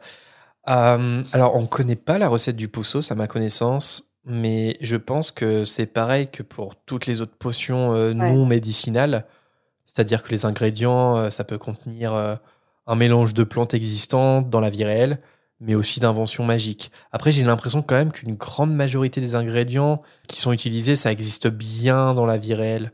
Ouais, j'ai l'impression. J'ai fait deux trois recherches sur des potions où on connaît les, on connaît les, les composants et euh, souvent c'est des choses qui existent. C'est des choses assez connues, mais par exemple pour le polynectar, euh, euh, il y a des choses, c'est des choses, des fleurs qui sont pas connues mais qui existent. La peau de, ah, j'ai quoi, j'ai noté quoi? Peau de serpent d'arbre du Cap. Je me suis dit, ok. En fait, ça existe vraiment. Genre, eh oui, oui, ça existe, c'est un vrai serpent. Un vrai serpent. Moi, je me souviens, par exemple, dans la, la scène euh, iconique euh, de Rogue dans son premier cours de potion dans l'école des sorciers, il parle d'aconite. Moi, je pensais que c'était un, ah, une invention sorcière. Non, c'est une plante qui existe vraiment, l'aconite. Et aussi le, le. Ouais, je crois que ça existe vraiment. Ouais. c'est vraiment ouais, l'estomac de chèvre ou un truc comme ça. Enfin, c'est un vrai truc. Euh, je me demande si c'est pas que dans les estomacs de chèvre. Les euh, sont des accumulations très denses de matière partiellement digérée ou non digérée pouvant se coincer dans l'estomac ou les intestins. Ouais. Dont les chèvres. Pareil, c'est pas une invention magique, quoi. Et oui, mais d'ailleurs, c'est utilisé, euh, c'est considéré comme un remède dans certaines cultures qui, ont, qui sont plutôt animistes. Enfin, avec euh, des. Enfin, il y a pas mal de choses qui sont utilisées dans Harry Potter qui sont des plantes médicinales dans d'autres cultures. Ouais, ouais. Et dont le bézoar, c'est considéré comme un antidote, effectivement. Le bézoar occidental se trouve dans le quatrième estomac de la chèvre sauvage du Pérou, du lézard ou du chamois. Là, es sur Wikipédia, là, où tu dis. Non, tu dis ça de tête. Oui, de tête, bien sûr. Eh, mais en vrai, c'est. Travailler et tout, c'est ça fait des pierres euh, assez jolies en fait. Hein. Allez voir euh, si vous êtes intéressé de taper Bézoar, en vrai, euh, c'est assez dingue. C'est intéressant comme J.K. Rowling a, a, recyclé en fait plein de choses différentes, plein de plein d'ésotérisme pour, pour constituer l'univers sorcier. Et tout n'est pas que fictionnel, tout n'est pas que fantasy en fait. Je hein. reprends, n'allez pas voir sur Google. Ouais, il y, a trois images qui sont pas folles quand même. Euh. Ouais, non, non, je retire. J'ai vu que les, les, plus belles images. pas si vous êtes en train de manger. D'ailleurs, si vous êtes passionné par euh, la préparation des potions, il y a un jeu vidéo euh, Wonderbook sur PlayStation 3 à l'époque, mais on, peut, on peut retrouver ce jeu. Et c'est un jeu qui est consacré aux potions et sur lequel a collaboré J.K. Rowling. Donc les recettes utilisées, elles peuvent être considérées comme canon. Donc par exemple, si on va dans le Wikipédia et qu'on recherche un peu euh, les recettes des potions, souvent c'est la, la référence, c'est pas vraiment le livre parce que les livres euh, détaillent pas autant euh, les potions, mais en fait c'est ce jeu Wonder Book euh, livre des potions qui est sorti il y a quelques années, mais voilà, ça peut se retrouver, ça se joue sur PlayStation 3. Euh, Léna, si ça te dit, euh, je pense que ça t'intéresserait si tu connais pas encore. Nous passons au hibou sonore de Johanna. Coucou la fréquence. Euh, bah, c'était pour vous dire que ma sœur Alicia et moi, on adore votre podcast. Vraiment, euh, on attend toujours le prochain avec impatience. Et euh, je voulais dire aussi, Jérémy, que moi aussi je lis Coque Sigru. Donc voilà, t'es pas le seul, on est au moins deux. Et j'avais une, question pour vous. Si vous pouviez utiliser le retourneur de temps qu'une seule fois dans la saga, bah, ce serait à quel moment? Alors moi, je je sais pas, c'est trop dur de choisir, mais euh, bah, j'ai hâte d'entendre euh, vos réponses. Voilà, continuez comme ça. Bye bye. Merci Johanna pour ton hibou. Euh, J'ai bien réfléchi. Et en vrai, je pense que je ne l'utiliserai pas, le retourneur de temps. Parce que j'ai tendance à foncer tête baissée un peu comme Harry. Si je devais l'utiliser, le retourneur de temps, il me faudrait une Hermione. Et mon Hermione, ça serait Jérémy. Il faudrait qu'il soit là et qu'il m'empêche de foncer tête baissée, en fait. Parce que je suis trop maladroite et euh, je j'agis parfois avant de, de réfléchir. Je vais me Et- coucher, Marina, avant que tu trouves une autre idée pour nous faire tuer. Ou pire, nous faire expulser. Non, mais c'est quelque chose que tu me dis souvent, que je suis beaucoup trop impulsive. Et du coup, le problème avec le retourneur de temps, c'est quand tu l'utilises, tu ne peux pas être impulsif. Parce qu'il y a l'effet papillon. En un seul geste maladroit ou une action qui n'a pas été réfléchie, tu peux détraquer le, le cours de l'histoire. Et sincèrement, je me fais pas confiance pour utiliser le retourneur de temps. Et vous? C'est une réponse sage. Ouais. Et vous? Moi, c'est pareil, je trouverais ça. J'aime pas trop cet artefact. Enfin, il est hyper important dans le, dans le 3 et tout, mais je trouve ça trop perturbant et trop dangereux, moi, de jouer avec le Mhm. temps. Euh, je trouve que c'est vraiment quelque chose euh, qui est problématique. Et puis, en fait, alors moi, j'aurais tendance à, à pas changer euh, pareil, parce que chaque événement fait sens. Il y a juste un truc, c'est que je trouve, euh, c'est à la fin du 4, la mort de Cédric Diggory, que je trouve euh, inutile, entre guillemets, dans le sens où, ben, enfin, si Harry était arrivé seul au cimetière, l'histoire aurait pu se dérouler quand même. Je trouve que cette mort, elle a que pour intérêt de, de faire sortir vraiment de l'enfance et euh, que ce soit Harry ou le lecteur, ça change la dynamique parce que non seulement Voldemort revient, mais les gentils ont le droit de mourir aussi, quoi. Ce qui n'était pas le cas jusqu'à présent. Mais à part ça, je trouve que dans le, le- le fil de l'histoire, elle a pas d'intérêt, quoi. C'est juste triste. Le mec est juste trop gentil et, et voilà. Un peu en mode, tue-le, lui, là. C'est un peu ça. Et euh, si je devais changer un truc et avec un retourneur de temps modifié, je ferais ça, mais en même temps, euh, en même temps, je trouve ça trop dangereux de jouer avec le temps et Mm. je pense que je laisserai tout se dérouler et- parce qu'il faut quoi. Et ça risque trop de changer l'issue si tu modifies quelque chose. En fait, tu, tu utilises le retour de temps pour changer ta vie et la vie d'une personne à qui tu tiens généralement.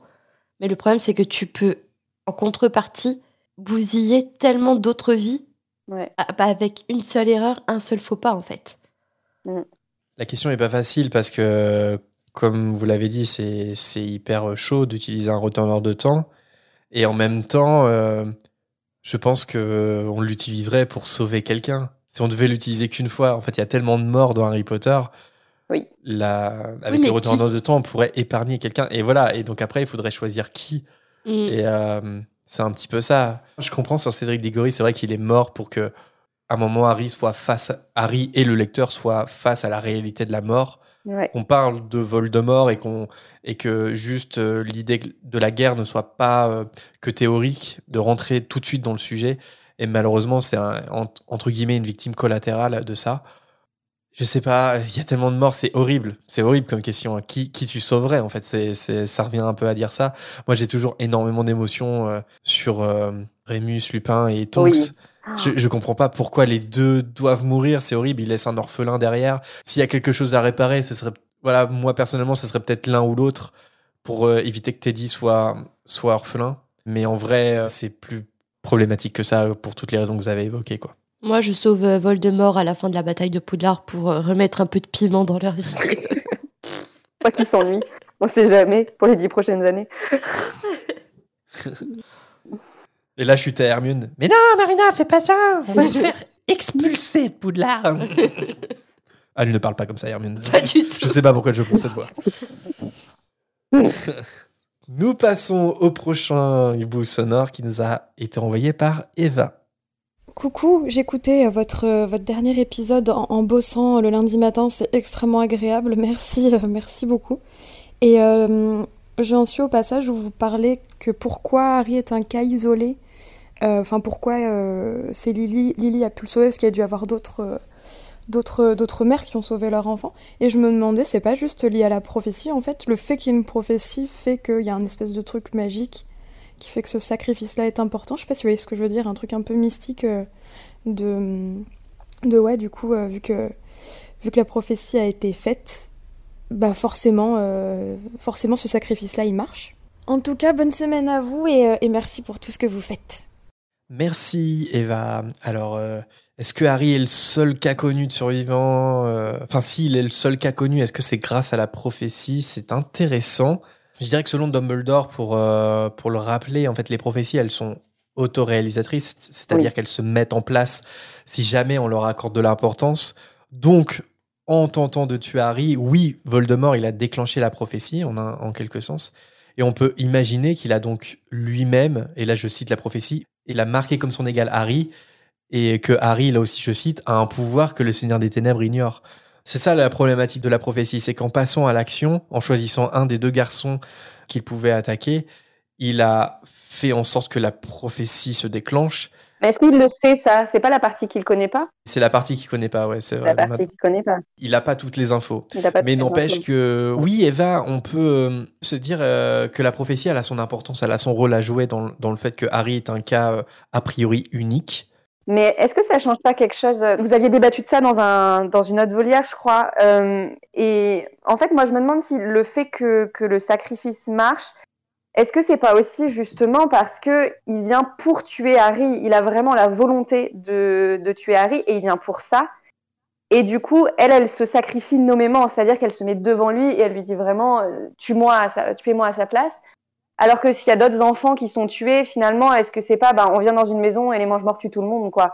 Et du coup, il n'y a pas de, de ce côté je vise quelqu'un en particulier. Et ça, ça vient de la prophétie, mais c'est pas forcément euh, obligatoire que ce soit lié à une prophétie. C'est plus, ben, il voulait tuer cet enfant-là et elle s'est sacrifiée pour lui en le verbalisant. Et c'est peut-être pour ça aussi que c'est peut-être assez rare comme situation. Je veux dire que Voldemort ou un mange-mort ait la volonté euh, profonde de tuer un enfant et qu'une mère se sacrifie euh, euh, pour lui, c'est finalement assez rare, quoi. Oui, oui, c'est, ce qui est sûr, c'est que c'est pas courant. Après, est-ce que c'est réellement la première fois dans le monde des sorciers? Ça, j'ai un peu du Ah, mal à le concevoir. Ouais. Bah, après, euh, ce qui fait d'Harry aussi un être exceptionnel, un survivant exceptionnel, c'est le fait que le sort se soit retourné contre Voldemort et qu'il ait anéanti Voldemort aussi. Oui, mais est-ce que Oui. c'est pas justement le résultat du, du sacrifice et de la protection de sa mère, ça? Parce que de Oui, ça, toute c'est, bah, ça, c'est certain. Oui. C'est grâce au sacrifice de Lily que, que Harry survit, que le Lavada Kedavra peut rebondir et il rebondit sur Voldemort. Quoi. C'est comme s'il était devenu un genre de bouclier humain, euh, genre il peut pas être touché par Voldemort euh, à partir du moment où il y a la protection de sa mère et donc le sort rebondit. Ouais. Moi, Mais d'ailleurs, pour, euh, pour compléter ce que, ce que tu dis, Lucie, et ça nous a été signalé à quelques reprises dans, dans notre volière par rapport à, à ce qu'on avait dit, il y a un deuxième cas connu en fait. C'est Harry lui-même. Parce que Harry, Oui, lui aussi, il fait preuve de sacrifice magique quand il va se rendre à Voldemort dans la forêt interdite. Et après ça, a priori, les élèves et les professeurs de Poudlard, ils, ils semblent intouchables. Et là, pour le coup, il n'y a pas de prophétie. Donc, euh, Ouais. c'est pour ça que oui, la, la prophétie a son importance et en même temps, ce n'est pas non plus euh, quelque chose d'obligatoire pour que ça. C'est pas grâce à la prophétie, mais elle a son rôle à jouer. Mais justement, quand je vous parlais de, des fanfictions, y a- elle, elle parle de ça à un moment, et alors je m'étais noté le truc parce qu'en fait, je trouve que ça fait vraiment sens. En fait, dans le livre, à un moment, Harry, il explique à ses camarades d'Aurore, euh, en fait, on lui demande comment on fait pour se sacrifier pour quelqu'un, en gros. Et il dit en gros qu'il faut accepter la mort euh, sans la désirer, accepter sans la désirer, aimer la vie, mais se sentir prêt à y renoncer pour les autres. Ouais, voilà. Et en fait, je trouve que ça fait sens. C'est un peu ce truc de je suis pas suicidaire, quoi. Juste, c'est le seul moyen Ouais. de sauver les autres. Et en fait, c'est ce que doit ressentir Lily, même si elle, c'est dans l'urgence, alors que Harry, il a le temps. Euh, mais c'est un peu ce truc de j'ai j'ai pas envie de mourir, mais en même temps, c'est le seul moyen pour sauver la personne que j'aime ou les personnes que j'aime. Du coup, ben, je l'accepte, quoi. Puis comme tu le dis, Lily, elle le verbalise et Voldemort, il le verbalise aussi. Dans les reliques de la mort, euh, quand il s'adresse à tout le monde avec sa voix, il dit clairement que Harry est lâche parce qu'il laisse les autres mourir à sa place. Sauf que si Harry euh, vient se rendre, euh, il épargnera les autres. Donc en fait, il le verbalise aussi. Donc je me demande si c'est pas aussi euh, là pour le coup, est-ce que c'est pas une, quelque chose voilà nécessaire pour que euh, la magie opère en fait, cette magie protectrice opère. Ce qui resserre un peu l'étau, ce qui en fait quelque chose d'un peu plus rare. hein. Ça c'est ça c'est évident. Après, euh, le monde des sorciers est très ancien, donc euh, c'est peut-être arrivé euh, dans le passé, mais on, on- voilà, on n'en a pas trace, sans doute. Mais ouais, c'est intéressant et c'est, on n'a pas vraiment la réponse, quoi. On sait que c'est par amour, mais c'est un peu flou. C'est un peu comme l'Orcrux. Comment l'Orcrux Harry a été créé sans involontairement par Voldemort, c'est un- pareil, c'est un peu flou. Enfin, et euh, voilà, on peut faire que des suppositions et des théories. quoi. Ouais. Nous passons au hibou sonore de Coraline. Salut la fréquence, salut Jérémy, salut Marina. Je rebondis sur votre dernier podcast, euh, le chapitre 2 du livre 4, où vous avez parlé des unpopular opinions, et notamment de Queue de Verre. Et je me suis dit finalement, est-ce que Queue de Verre n'est pas celui qui a permis de résoudre l'histoire et a évité des années de, de meurtre et de, euh, de dictature de Voldemort finalement? Puisque s'il n'avait pas trahi ses amis, Voldemort n'aurait pas retrouvé Harry, ni Lily, et il n'aurait pas été détruit. Donc finalement, il a apporté la paix au monde des sorciers pendant, euh, pendant 11 ans presque. Voilà, ça c'est mon unpopular opinion, j'ai pensé à ça en vous écoutant. Et euh, continuez comme ça, votre podcast est super et moi j'adore votre humour, je ris tout souvent toute seule dans les transports ou dans la rue, si bien qu'un jour je pense que je vais finir par me faire embarquer. Mais voilà, continuez comme ça et, et bisous. Merci Coraline pour ton hibou sonore. Euh, ouais, c'est carrément une homme populaire opinion, je pense. Oui. Euh, euh, en soi, tu as raison. En soi, ta déduction est logique. Après, on connaît pas tous les, comment dire, le préquel de, de la saga. Peut-être qu'ils avaient un autre plan pour tuer, j'allais dire Dumbledore, euh, pas du tout, pour tuer euh, Voldemort. Ils allaient le mettre en route et ça allait peut-être marcher. On ne sait pas toutes les directions qu'aurait pu prendre euh, l'histoire si Voldemort n'aurait pas été détruit cette fameuse nuit. Mais en soi, avec les informations que l'on a dans les faits, c'est c'est tout à fait juste. C'est ça, c'est que En fait, dans les faits, c'est c'est vrai. C'est factuellement vrai. C'est factuellement c'est- vrai. Après, euh, C'est bien que l'histoire se, se déroule comme ça, mais c'était pas l'intention de queue de verre. Donc en fait, on, on peut pas le juger sur euh, la finalité non, je pense pas inconsciente de le ses choix. juge. Mais elle dit que par ses actions, Oui, oui, factuellement, c'est grâce à lui, mais pas euh, oui, oui. Mais ça, intentionnellement. ça reste une pourriture. Parce que, Bien sûr, bien euh, sûr. Voilà. En fait, il est nécessaire dans l'histoire pour que finalement ça se passe bien, mais euh, ça en fait pas quelqu'un de bien, tu vois. Non, mais c'est pas ce qu'elle dit. hein. Bah oui, c'est bah, euh, non, non, je pense pas, non. C'est pas ce qu'elle dit. Ouais, moi je sais pas. Je trouve ça. En fait, c'est juste que moi je trouve ça un peu facile en fait, parce que en soi, si le but c'était d'obtenir la paix pendant euh, pendant un temps, euh, il y avait d'autres manières de faire aussi. Il pouvait être un agent triple euh, et euh, que Dumbledore soit au courant et soit là pour accueillir Voldemort quand il viendrait chez les Potter. Enfin, Oui, oui, c'est ça. oui. Ah oui, mais j'ai j'ai pas pris du tout comme ça son, son hibou sonore en fait. Non, non, mais peut-être que. non, mais je pense mais- qu'elle apprécie que que que, que de verre Non, apprécie non, ou non. quoi. Mais je trouve, c'est je trouve que je trouve, c'est juste que je, je trouve ça un peu facile. Dans ce cas-là, Rogue aussi, parce qu'en fait, en transmettant la prophétie, il a aussi participé à à ce que ben, enfin, tout ça se déroule quoi. Je sais pas, c'est nécessaire à l'histoire, mais j'ai du mal à me dire on devrait remercier que de verre parce que grâce à lui, il y a eu la paix pendant 10 ans quoi. Ah ouais, après, c'est de savoir euh, à quel niveau Coraline pousse le curseur en mode euh, Oui, euh, que de verre a son importance dans l'histoire. C'est ça, Coraline, en fait. Est-ce que, est que du coup, tu considères que il est pas tant à blâmer que ça parce qu'il est nécessaire à l'histoire ou est-ce que tu dis juste factuellement que il a permis la défaite de Voldemort? Et dans Moi, ce cas-là, on, peut- que que elle acquiescer. pense factuellement. Je pense. Ouais. Sans doute, hein, mais mais ça questionne. Alors, de- on l'appelle tout de suite au standard. Voilà, Skyroulette. J'ai dit foule. Ouais, bah, et n'hésite pas à nous préciser, euh, Coraline, mais c'est vrai que, ouais, conclusion, factuellement, c'est vrai. Euh, après, euh, T'as lancé une sacrée Voilà. populaire opinion. hein. oui, voilà. J'avoue. Ah. Il y a du Bah, level. on ne sait pas si c'est une opinion, en fait, c'est surtout ça. C'est, c'est- est-ce, que- est-ce que vraiment c'est une opinion? Ou est-ce que c'est juste factuellement, euh, tu, rappelles que que de verre est important dans l'histoire Oui. Nous passons au prochain hibou sonore qui nous a été envoyé par Audrey. On l'a un petit peu coupé au début. On écoute ça. Bonjour la fréquence. Eh bien écoutez, moi je m'appelle Audrey, j'ai 35 ans. Je suis une fan d'Harry Potter euh, un petit peu euh, sur le tard. Et je voulais vous dire que j'adore votre, votre podcast. pardon. Euh, je suis en train de regarder à nouveau euh, Le Prince de Sang Mêlé qui est diffusé ce soir. Et euh, je fais partie des, fans qui n'a pas encore fini de lire la saga. J'en suis au tome 5. Et je me posais deux petites questions par rapport au film. Alors je sais que le, prince de Saint-Mêlé, a priori, est, est pas forcément très fidèle au livre. Mais il y a quand même deux petites choses qui me sautent aux yeux. Euh, premièrement, euh, quand il est dans la, quand Harry Potter est dans la, salle sur demande avec Ginny euh, et qu'il y a le, petit oiseau qui fait du bruit dans l'armoire à disparaître, euh, Harry ne fait pas le lien avec l'armoire à disparaître euh, qu'il a vu chez Barjo et Burke. Donc j'imagine que dans la saga, donc le en livre, j'imagine que qu'il fait qu'il fait le lien. Euh, voilà pour ma, première interrogation. Et euh, ma deuxième interrogation, c'est que à aucun moment dans le film, il est expliqué que c'est Rogue, le prince de sang mêlé. J'aurais bien aimé savoir euh, comment ça se passe dans le livre. Voilà, même si je vais le découvrir très prochainement, mais ma curiosité est trop grande. Voilà, merci la fréquence, des gros bisous et merci pour votre temps. Merci Audrey. Alors, Elle veut qu'on la spoil. on va lui spoiler le livre. Il n'y a pas de souci. Euh, on va prendre dans l'ordre. Donc la première question. Est-ce que Harry, il aperçoit l'armoire à disparaître lorsqu'il embrasse Ginny? Enfin, comment ça se passe dans le livre?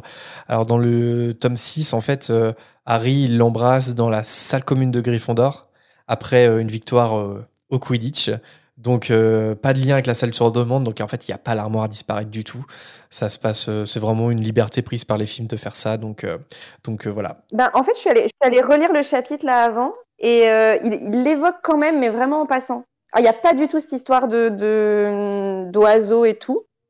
Mais en gros, il dit juste Ah, tiens, il y a l'armoire à disparaître dans laquelle Montag s'est coincé, qui est cassé, et dans laquelle Montag s'est retrouvé coincé l'année dernière. Oui, voilà, il l'évoque, mais. Il euh, l'évoque. Mais ouais. en fait, le gros truc, c'est plus le diadème dans cette Ouais. scène-là. En fait, le, Ouais, le- il- euh, elle introduit le, diadème de Serdaigle à ce moment-là, euh, euh, dans ce, moment-là, mais elle est quand même évoquée. Je l'avais oubliée et en lisant, je fais ah quand même. Elle, elle en parle. Ouais, ouais. Peut-être, et c'est peut-être pour ça que dans le film, euh, Oui. Steve Close, le scénariste, il a, voilà, gardé ça. retransposé ça. dans la salle sur demande. Il a un peu regroupé les éléments. Sans doute, ouais. Euh, pour ce qui est de la révélation finale, alors dans le film, euh, on a bien la révélation que Rogue est le prince de sang mêlé. hein, il, le dit.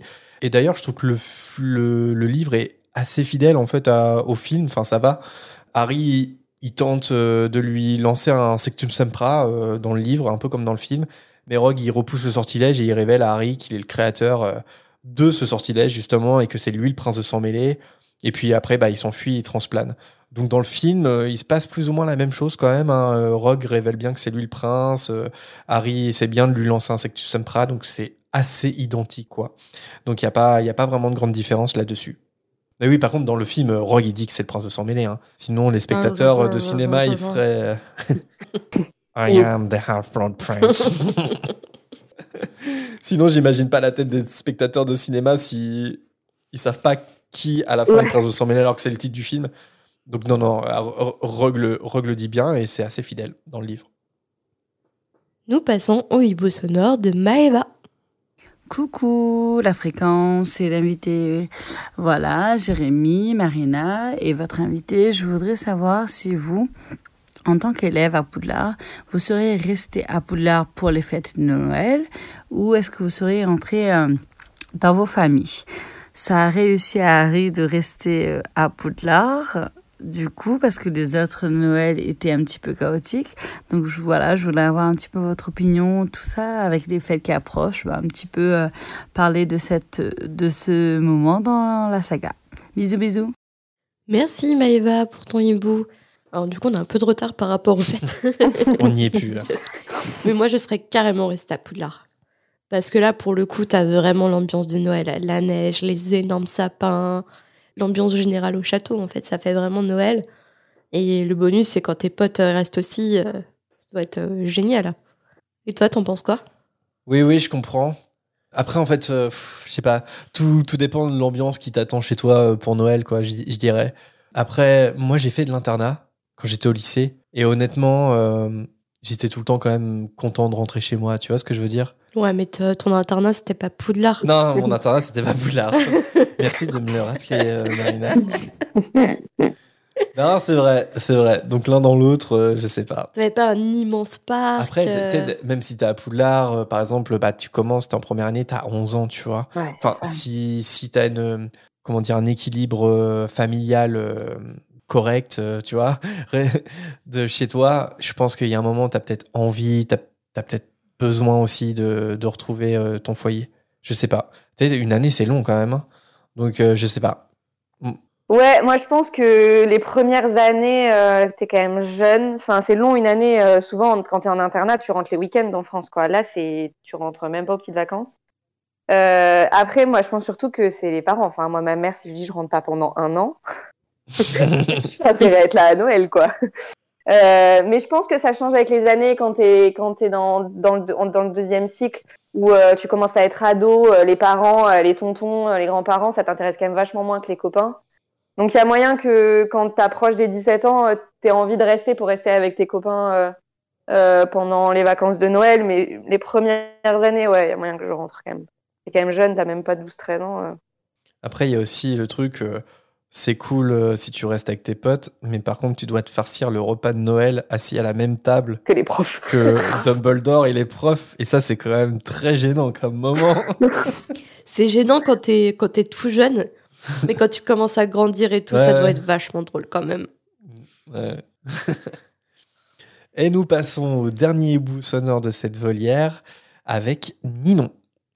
Salut la fréquence, c'est Ninon. J'espère que vous allez bien. Merci beaucoup pour euh, votre émission, c'est vraiment trop cool. Euh, J'ai toujours hâte qu'un nouvel épisode sorte.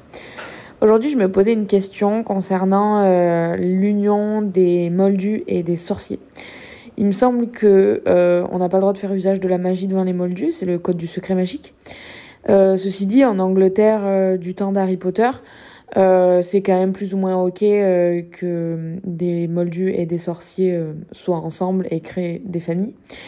Du coup, ça veut dire qu'à un moment donné, forcément, le sorcier ou la sorcière a fait usage de magie devant le, ou la moldu. Et du coup, bah, est-ce qu'on peut déclarer officiellement qu'on est en couple avec un ou une moldu? Je sais pas comment ça marche. Est-ce que vous avez une idée? Voilà, merci beaucoup. Bonne journée. Merci Ninon. Alors c'est une bonne question. Moi je dirais qu'il y a quand même un paramètre à prendre en compte qui est assez important, c'est que il y a la trace chez les sorciers mineurs. Et du coup, bah, si un sorcier mineur euh, fait effectivement de la magie devant un moldu, il va se faire repérer par le ministère. Mais une fois qu'on est euh, majeur, cette trace disparaît. Donc oui, les sorciers n'ont pas le droit de faire de la magie devant des moldus, mais euh, si un sorcier adulte euh, pratique de la magie devant un, un moldu, en fait, il sera pas automatiquement inquiété par le ministère, il sera pas détecté par le ministère. Cela étant dit, j'ai tendance à penser que les couples mixtes, mariés, sont déclarés au ministère de la magie. Je pense qu'il y a un registre où euh, le ministère de la magie sait que tel sorcier est marié euh, avec euh, un ou une moldue. Je, je l'imagine un peu comme ça. Mais peut-être que c'est le cas de tous les sorciers, en fait, comme un registre des mariages, et que juste à côté, on écrit euh, euh, si La- t'es sorcier, ouais, sorcier, enfin, moldu, ouais, moldu, euh, né moldu, peut-être. Enfin, ça paraîtrait pas aberrant, en fait, qu'au moment du mariage, euh, ce soit spécifié.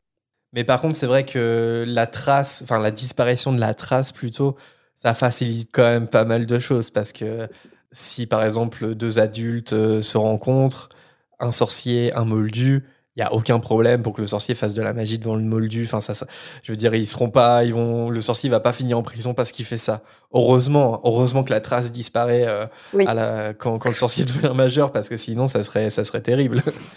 Oui, oui, non, je pense qu'effectivement, il n'y a pas de. Ils n'ont pas moyen de le savoir, donc à moins que le moldu décide d'aller le crier sur tous les toits, euh, il n'y a, pas- y a, pas de- y a pas de raison que, que le ministère soit au courant, quoi. euh, pour Ouais, voilà, c'est ça. fréquente un moldu.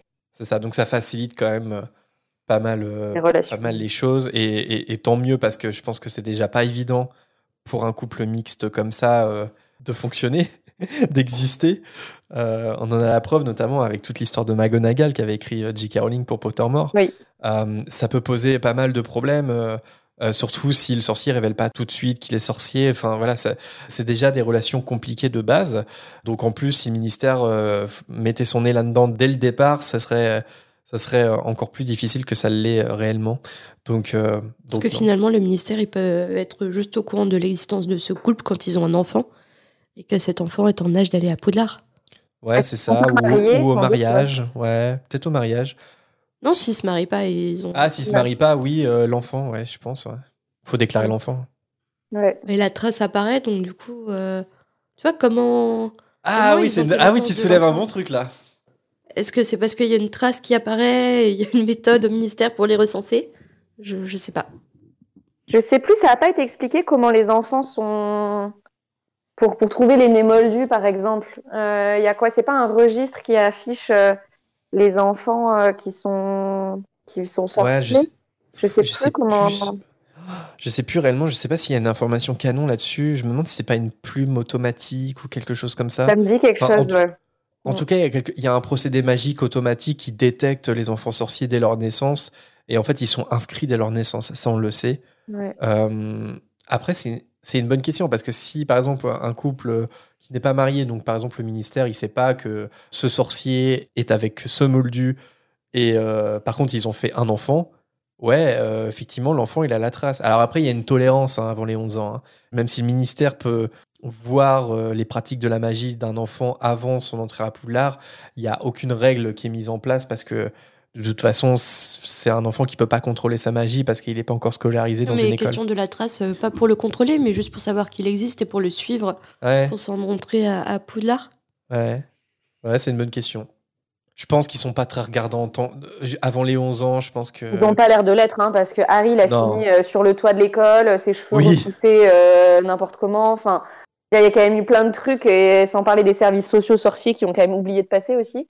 Mais euh, enfin bon, je suis pas sûre qu'avant d'entrer à Poudlard, ils sont excessivement stricts. Après, on comprend pas trop pourquoi. Et, et avant, ils le sont, j'ai l'impression qu'ils le sont pas du tout, quoi. Par contre, tu dois. Oui, oui, ça c'est vrai ce que tu dis. Et par contre, peut-être que tu dois déclarer l'enfant. Peut-être qu'il se passe quelque chose en mode si il détecte une trace d'un bébé sorcier mais qui n'a pas été déclaré au ministère. Ouais. Peut-être qu'ils peuvent s'en rendre compte et qu'ils vont demander à déclarer l'enfant, quelque chose Mm. comme ça. Oui, oui, ça c'est tout à fait possible par contre. Et de là, ils vont et de là, t'es obligé de déclarer bon bah voilà, euh, je suis un sorcier euh, et en fait euh, bah voilà, mon compagnon, ma compagne, c'est une moldue ou un moldu. Et je pense que ça va se savoir à la fin. À un moment, il faut que l'info sorte quand même. Il y a... Il faut que- il faut- voilà. Oui, mais je pense que tu déclares les enfants comme euh, chez les Moldus. Enfin, Ouais, voilà, exactement comme chez nous en fait. hein. Ouais. T'es bien obligé de déclarer le nom, le prénom, la nationalité des parents. Finalement, euh, le statut euh, sorcier non sorcier, c'est, je sais pas, ça me paraît très bizarre que ça reste euh, totalement secret. À mon avis, euh, c'est forcément déclaré à des moments, quoi, que ce soit la Ouais, maternité ouais. euh, sorcière. euh, je sais pas trop comment ça marche, mais. Cette volière est maintenant terminée pour cet épisode. On continue de passer en revue des messages vocaux que l'on a reçus le mois dernier. Donc encore un peu de patience si vous êtes concernés. Et comme d'habitude, on cite ceux qu'on n'a pas retenus sur cette émission. Merci à Mylène pour son hibou sur euh, l'épée de Gryffondor, à Yuna et Tib qui nous avaient eux aussi contactés à propos du sacrifice de Lily, à Erwan pour sa réaction à l'homme populaire opinion autour de Ron, et à Alexandre qui rebondissait sur l'explication d'Agrid sur les stalagmites. On est d'accord avec toi au passage. Pour rappel, vous pouvez nous envoyer votre message vocal d'une minute environ, soit en message privé sur nos réseaux, Instagram, Twitter, euh, Facebook, ou bien par mail à l'adresse fréquence934.gmail.com. Tous les portes au loin sont disponibles en description. N'hésitez pas à nous suivre pour garder le contact entre la sortie des épisodes. Pour garder le contact et discuter avec d'autres auditeurs et auditrices, on vous invite aussi à rejoindre notre serveur Discord si ça vous intéresse. Le lien d'invitation est là aussi dans la description. Il s'y passe pas mal de choses et c'est là-bas que se déroulent les candidatures et les enregistrements des émissions. Si ça vous dit, n'hésitez pas à nous contacter. Toutes les infos pour candidater sont disponibles dans le salon La Volière sous la catégorie podcast. Lucie, c'est exactement ce que tu as fait pour te retrouver euh, parmi nous euh, sur cet épisode. On espère que tu regrettes pas, que, que tu as passé un bon moment au terrier avec nous. Non, je regrette pas du tout, c'était trop cool. C'était comme, euh, comme on l'imagine, euh, c'est- à part que là, on peut vous répondre.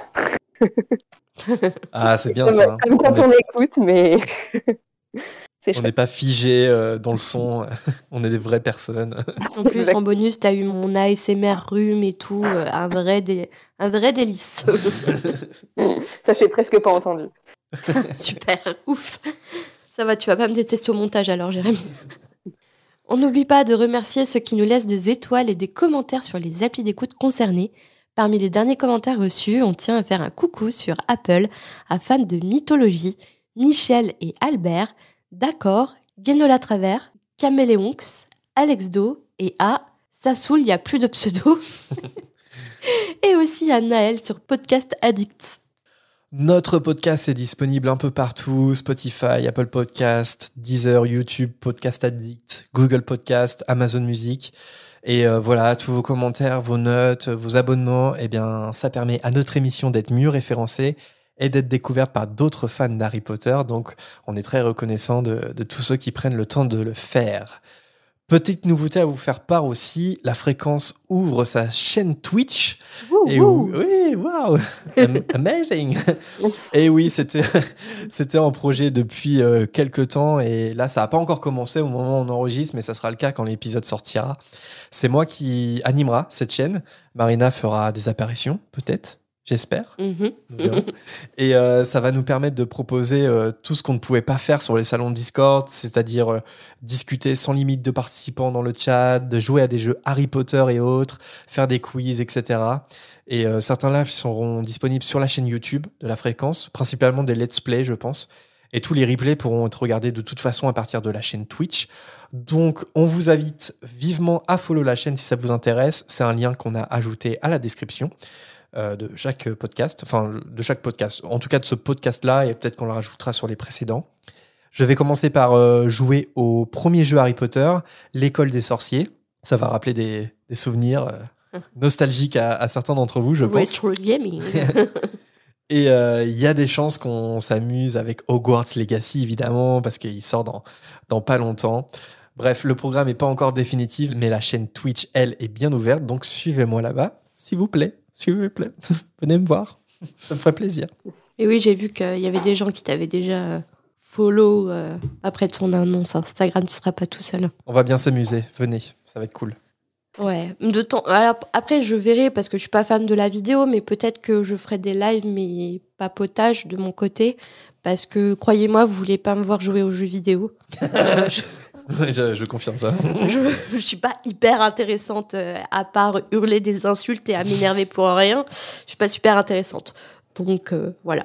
Si j'ai des, cho- si j'ai des choses à dire ou si euh, vous voulez discuter, on fera peut-être des lives euh, de temps en temps. Mais le principal animateur sera Jérémy Gaming. Turbo Gaming. Pour finir, nous citons avec beaucoup de plaisir les auditeurs et les auditrices qui soutiennent actuellement notre projet sur Tipeee avec quelques galions. Un grand merci à Corsetilou, Lolax, Mugiwara, Julien, Yonde, l'arithmancien, Chloé, Charlotte, Priscilla, Camille, Lucie, Bispac, Virginie, Pamela, Florine, Louison, Aurélien, Kimidoc, Mathilde, Kali et Miss Bookin. Si comme eux vous souhaitez soutenir la fréquence, ça se passe sur notre page Tipeee dont le lien est comme tous les autres à retrouver dans la description de l'épisode. Même les plus petites sommes nous sont d'une aide précieuse, donc merci à tous ceux qui l'ont déjà fait, qui continuent de le faire et à vous qui le ferez peut-être dans le futur. On se retrouve prochainement pour la suite de la Coupe de Feu et l'arrivée prochaine de la Coupe du Monde de Quidditch. Le chapitre 6 s'intitulera Le porte au loin. En attendant, prenez soin de vous et à bientôt Bye bye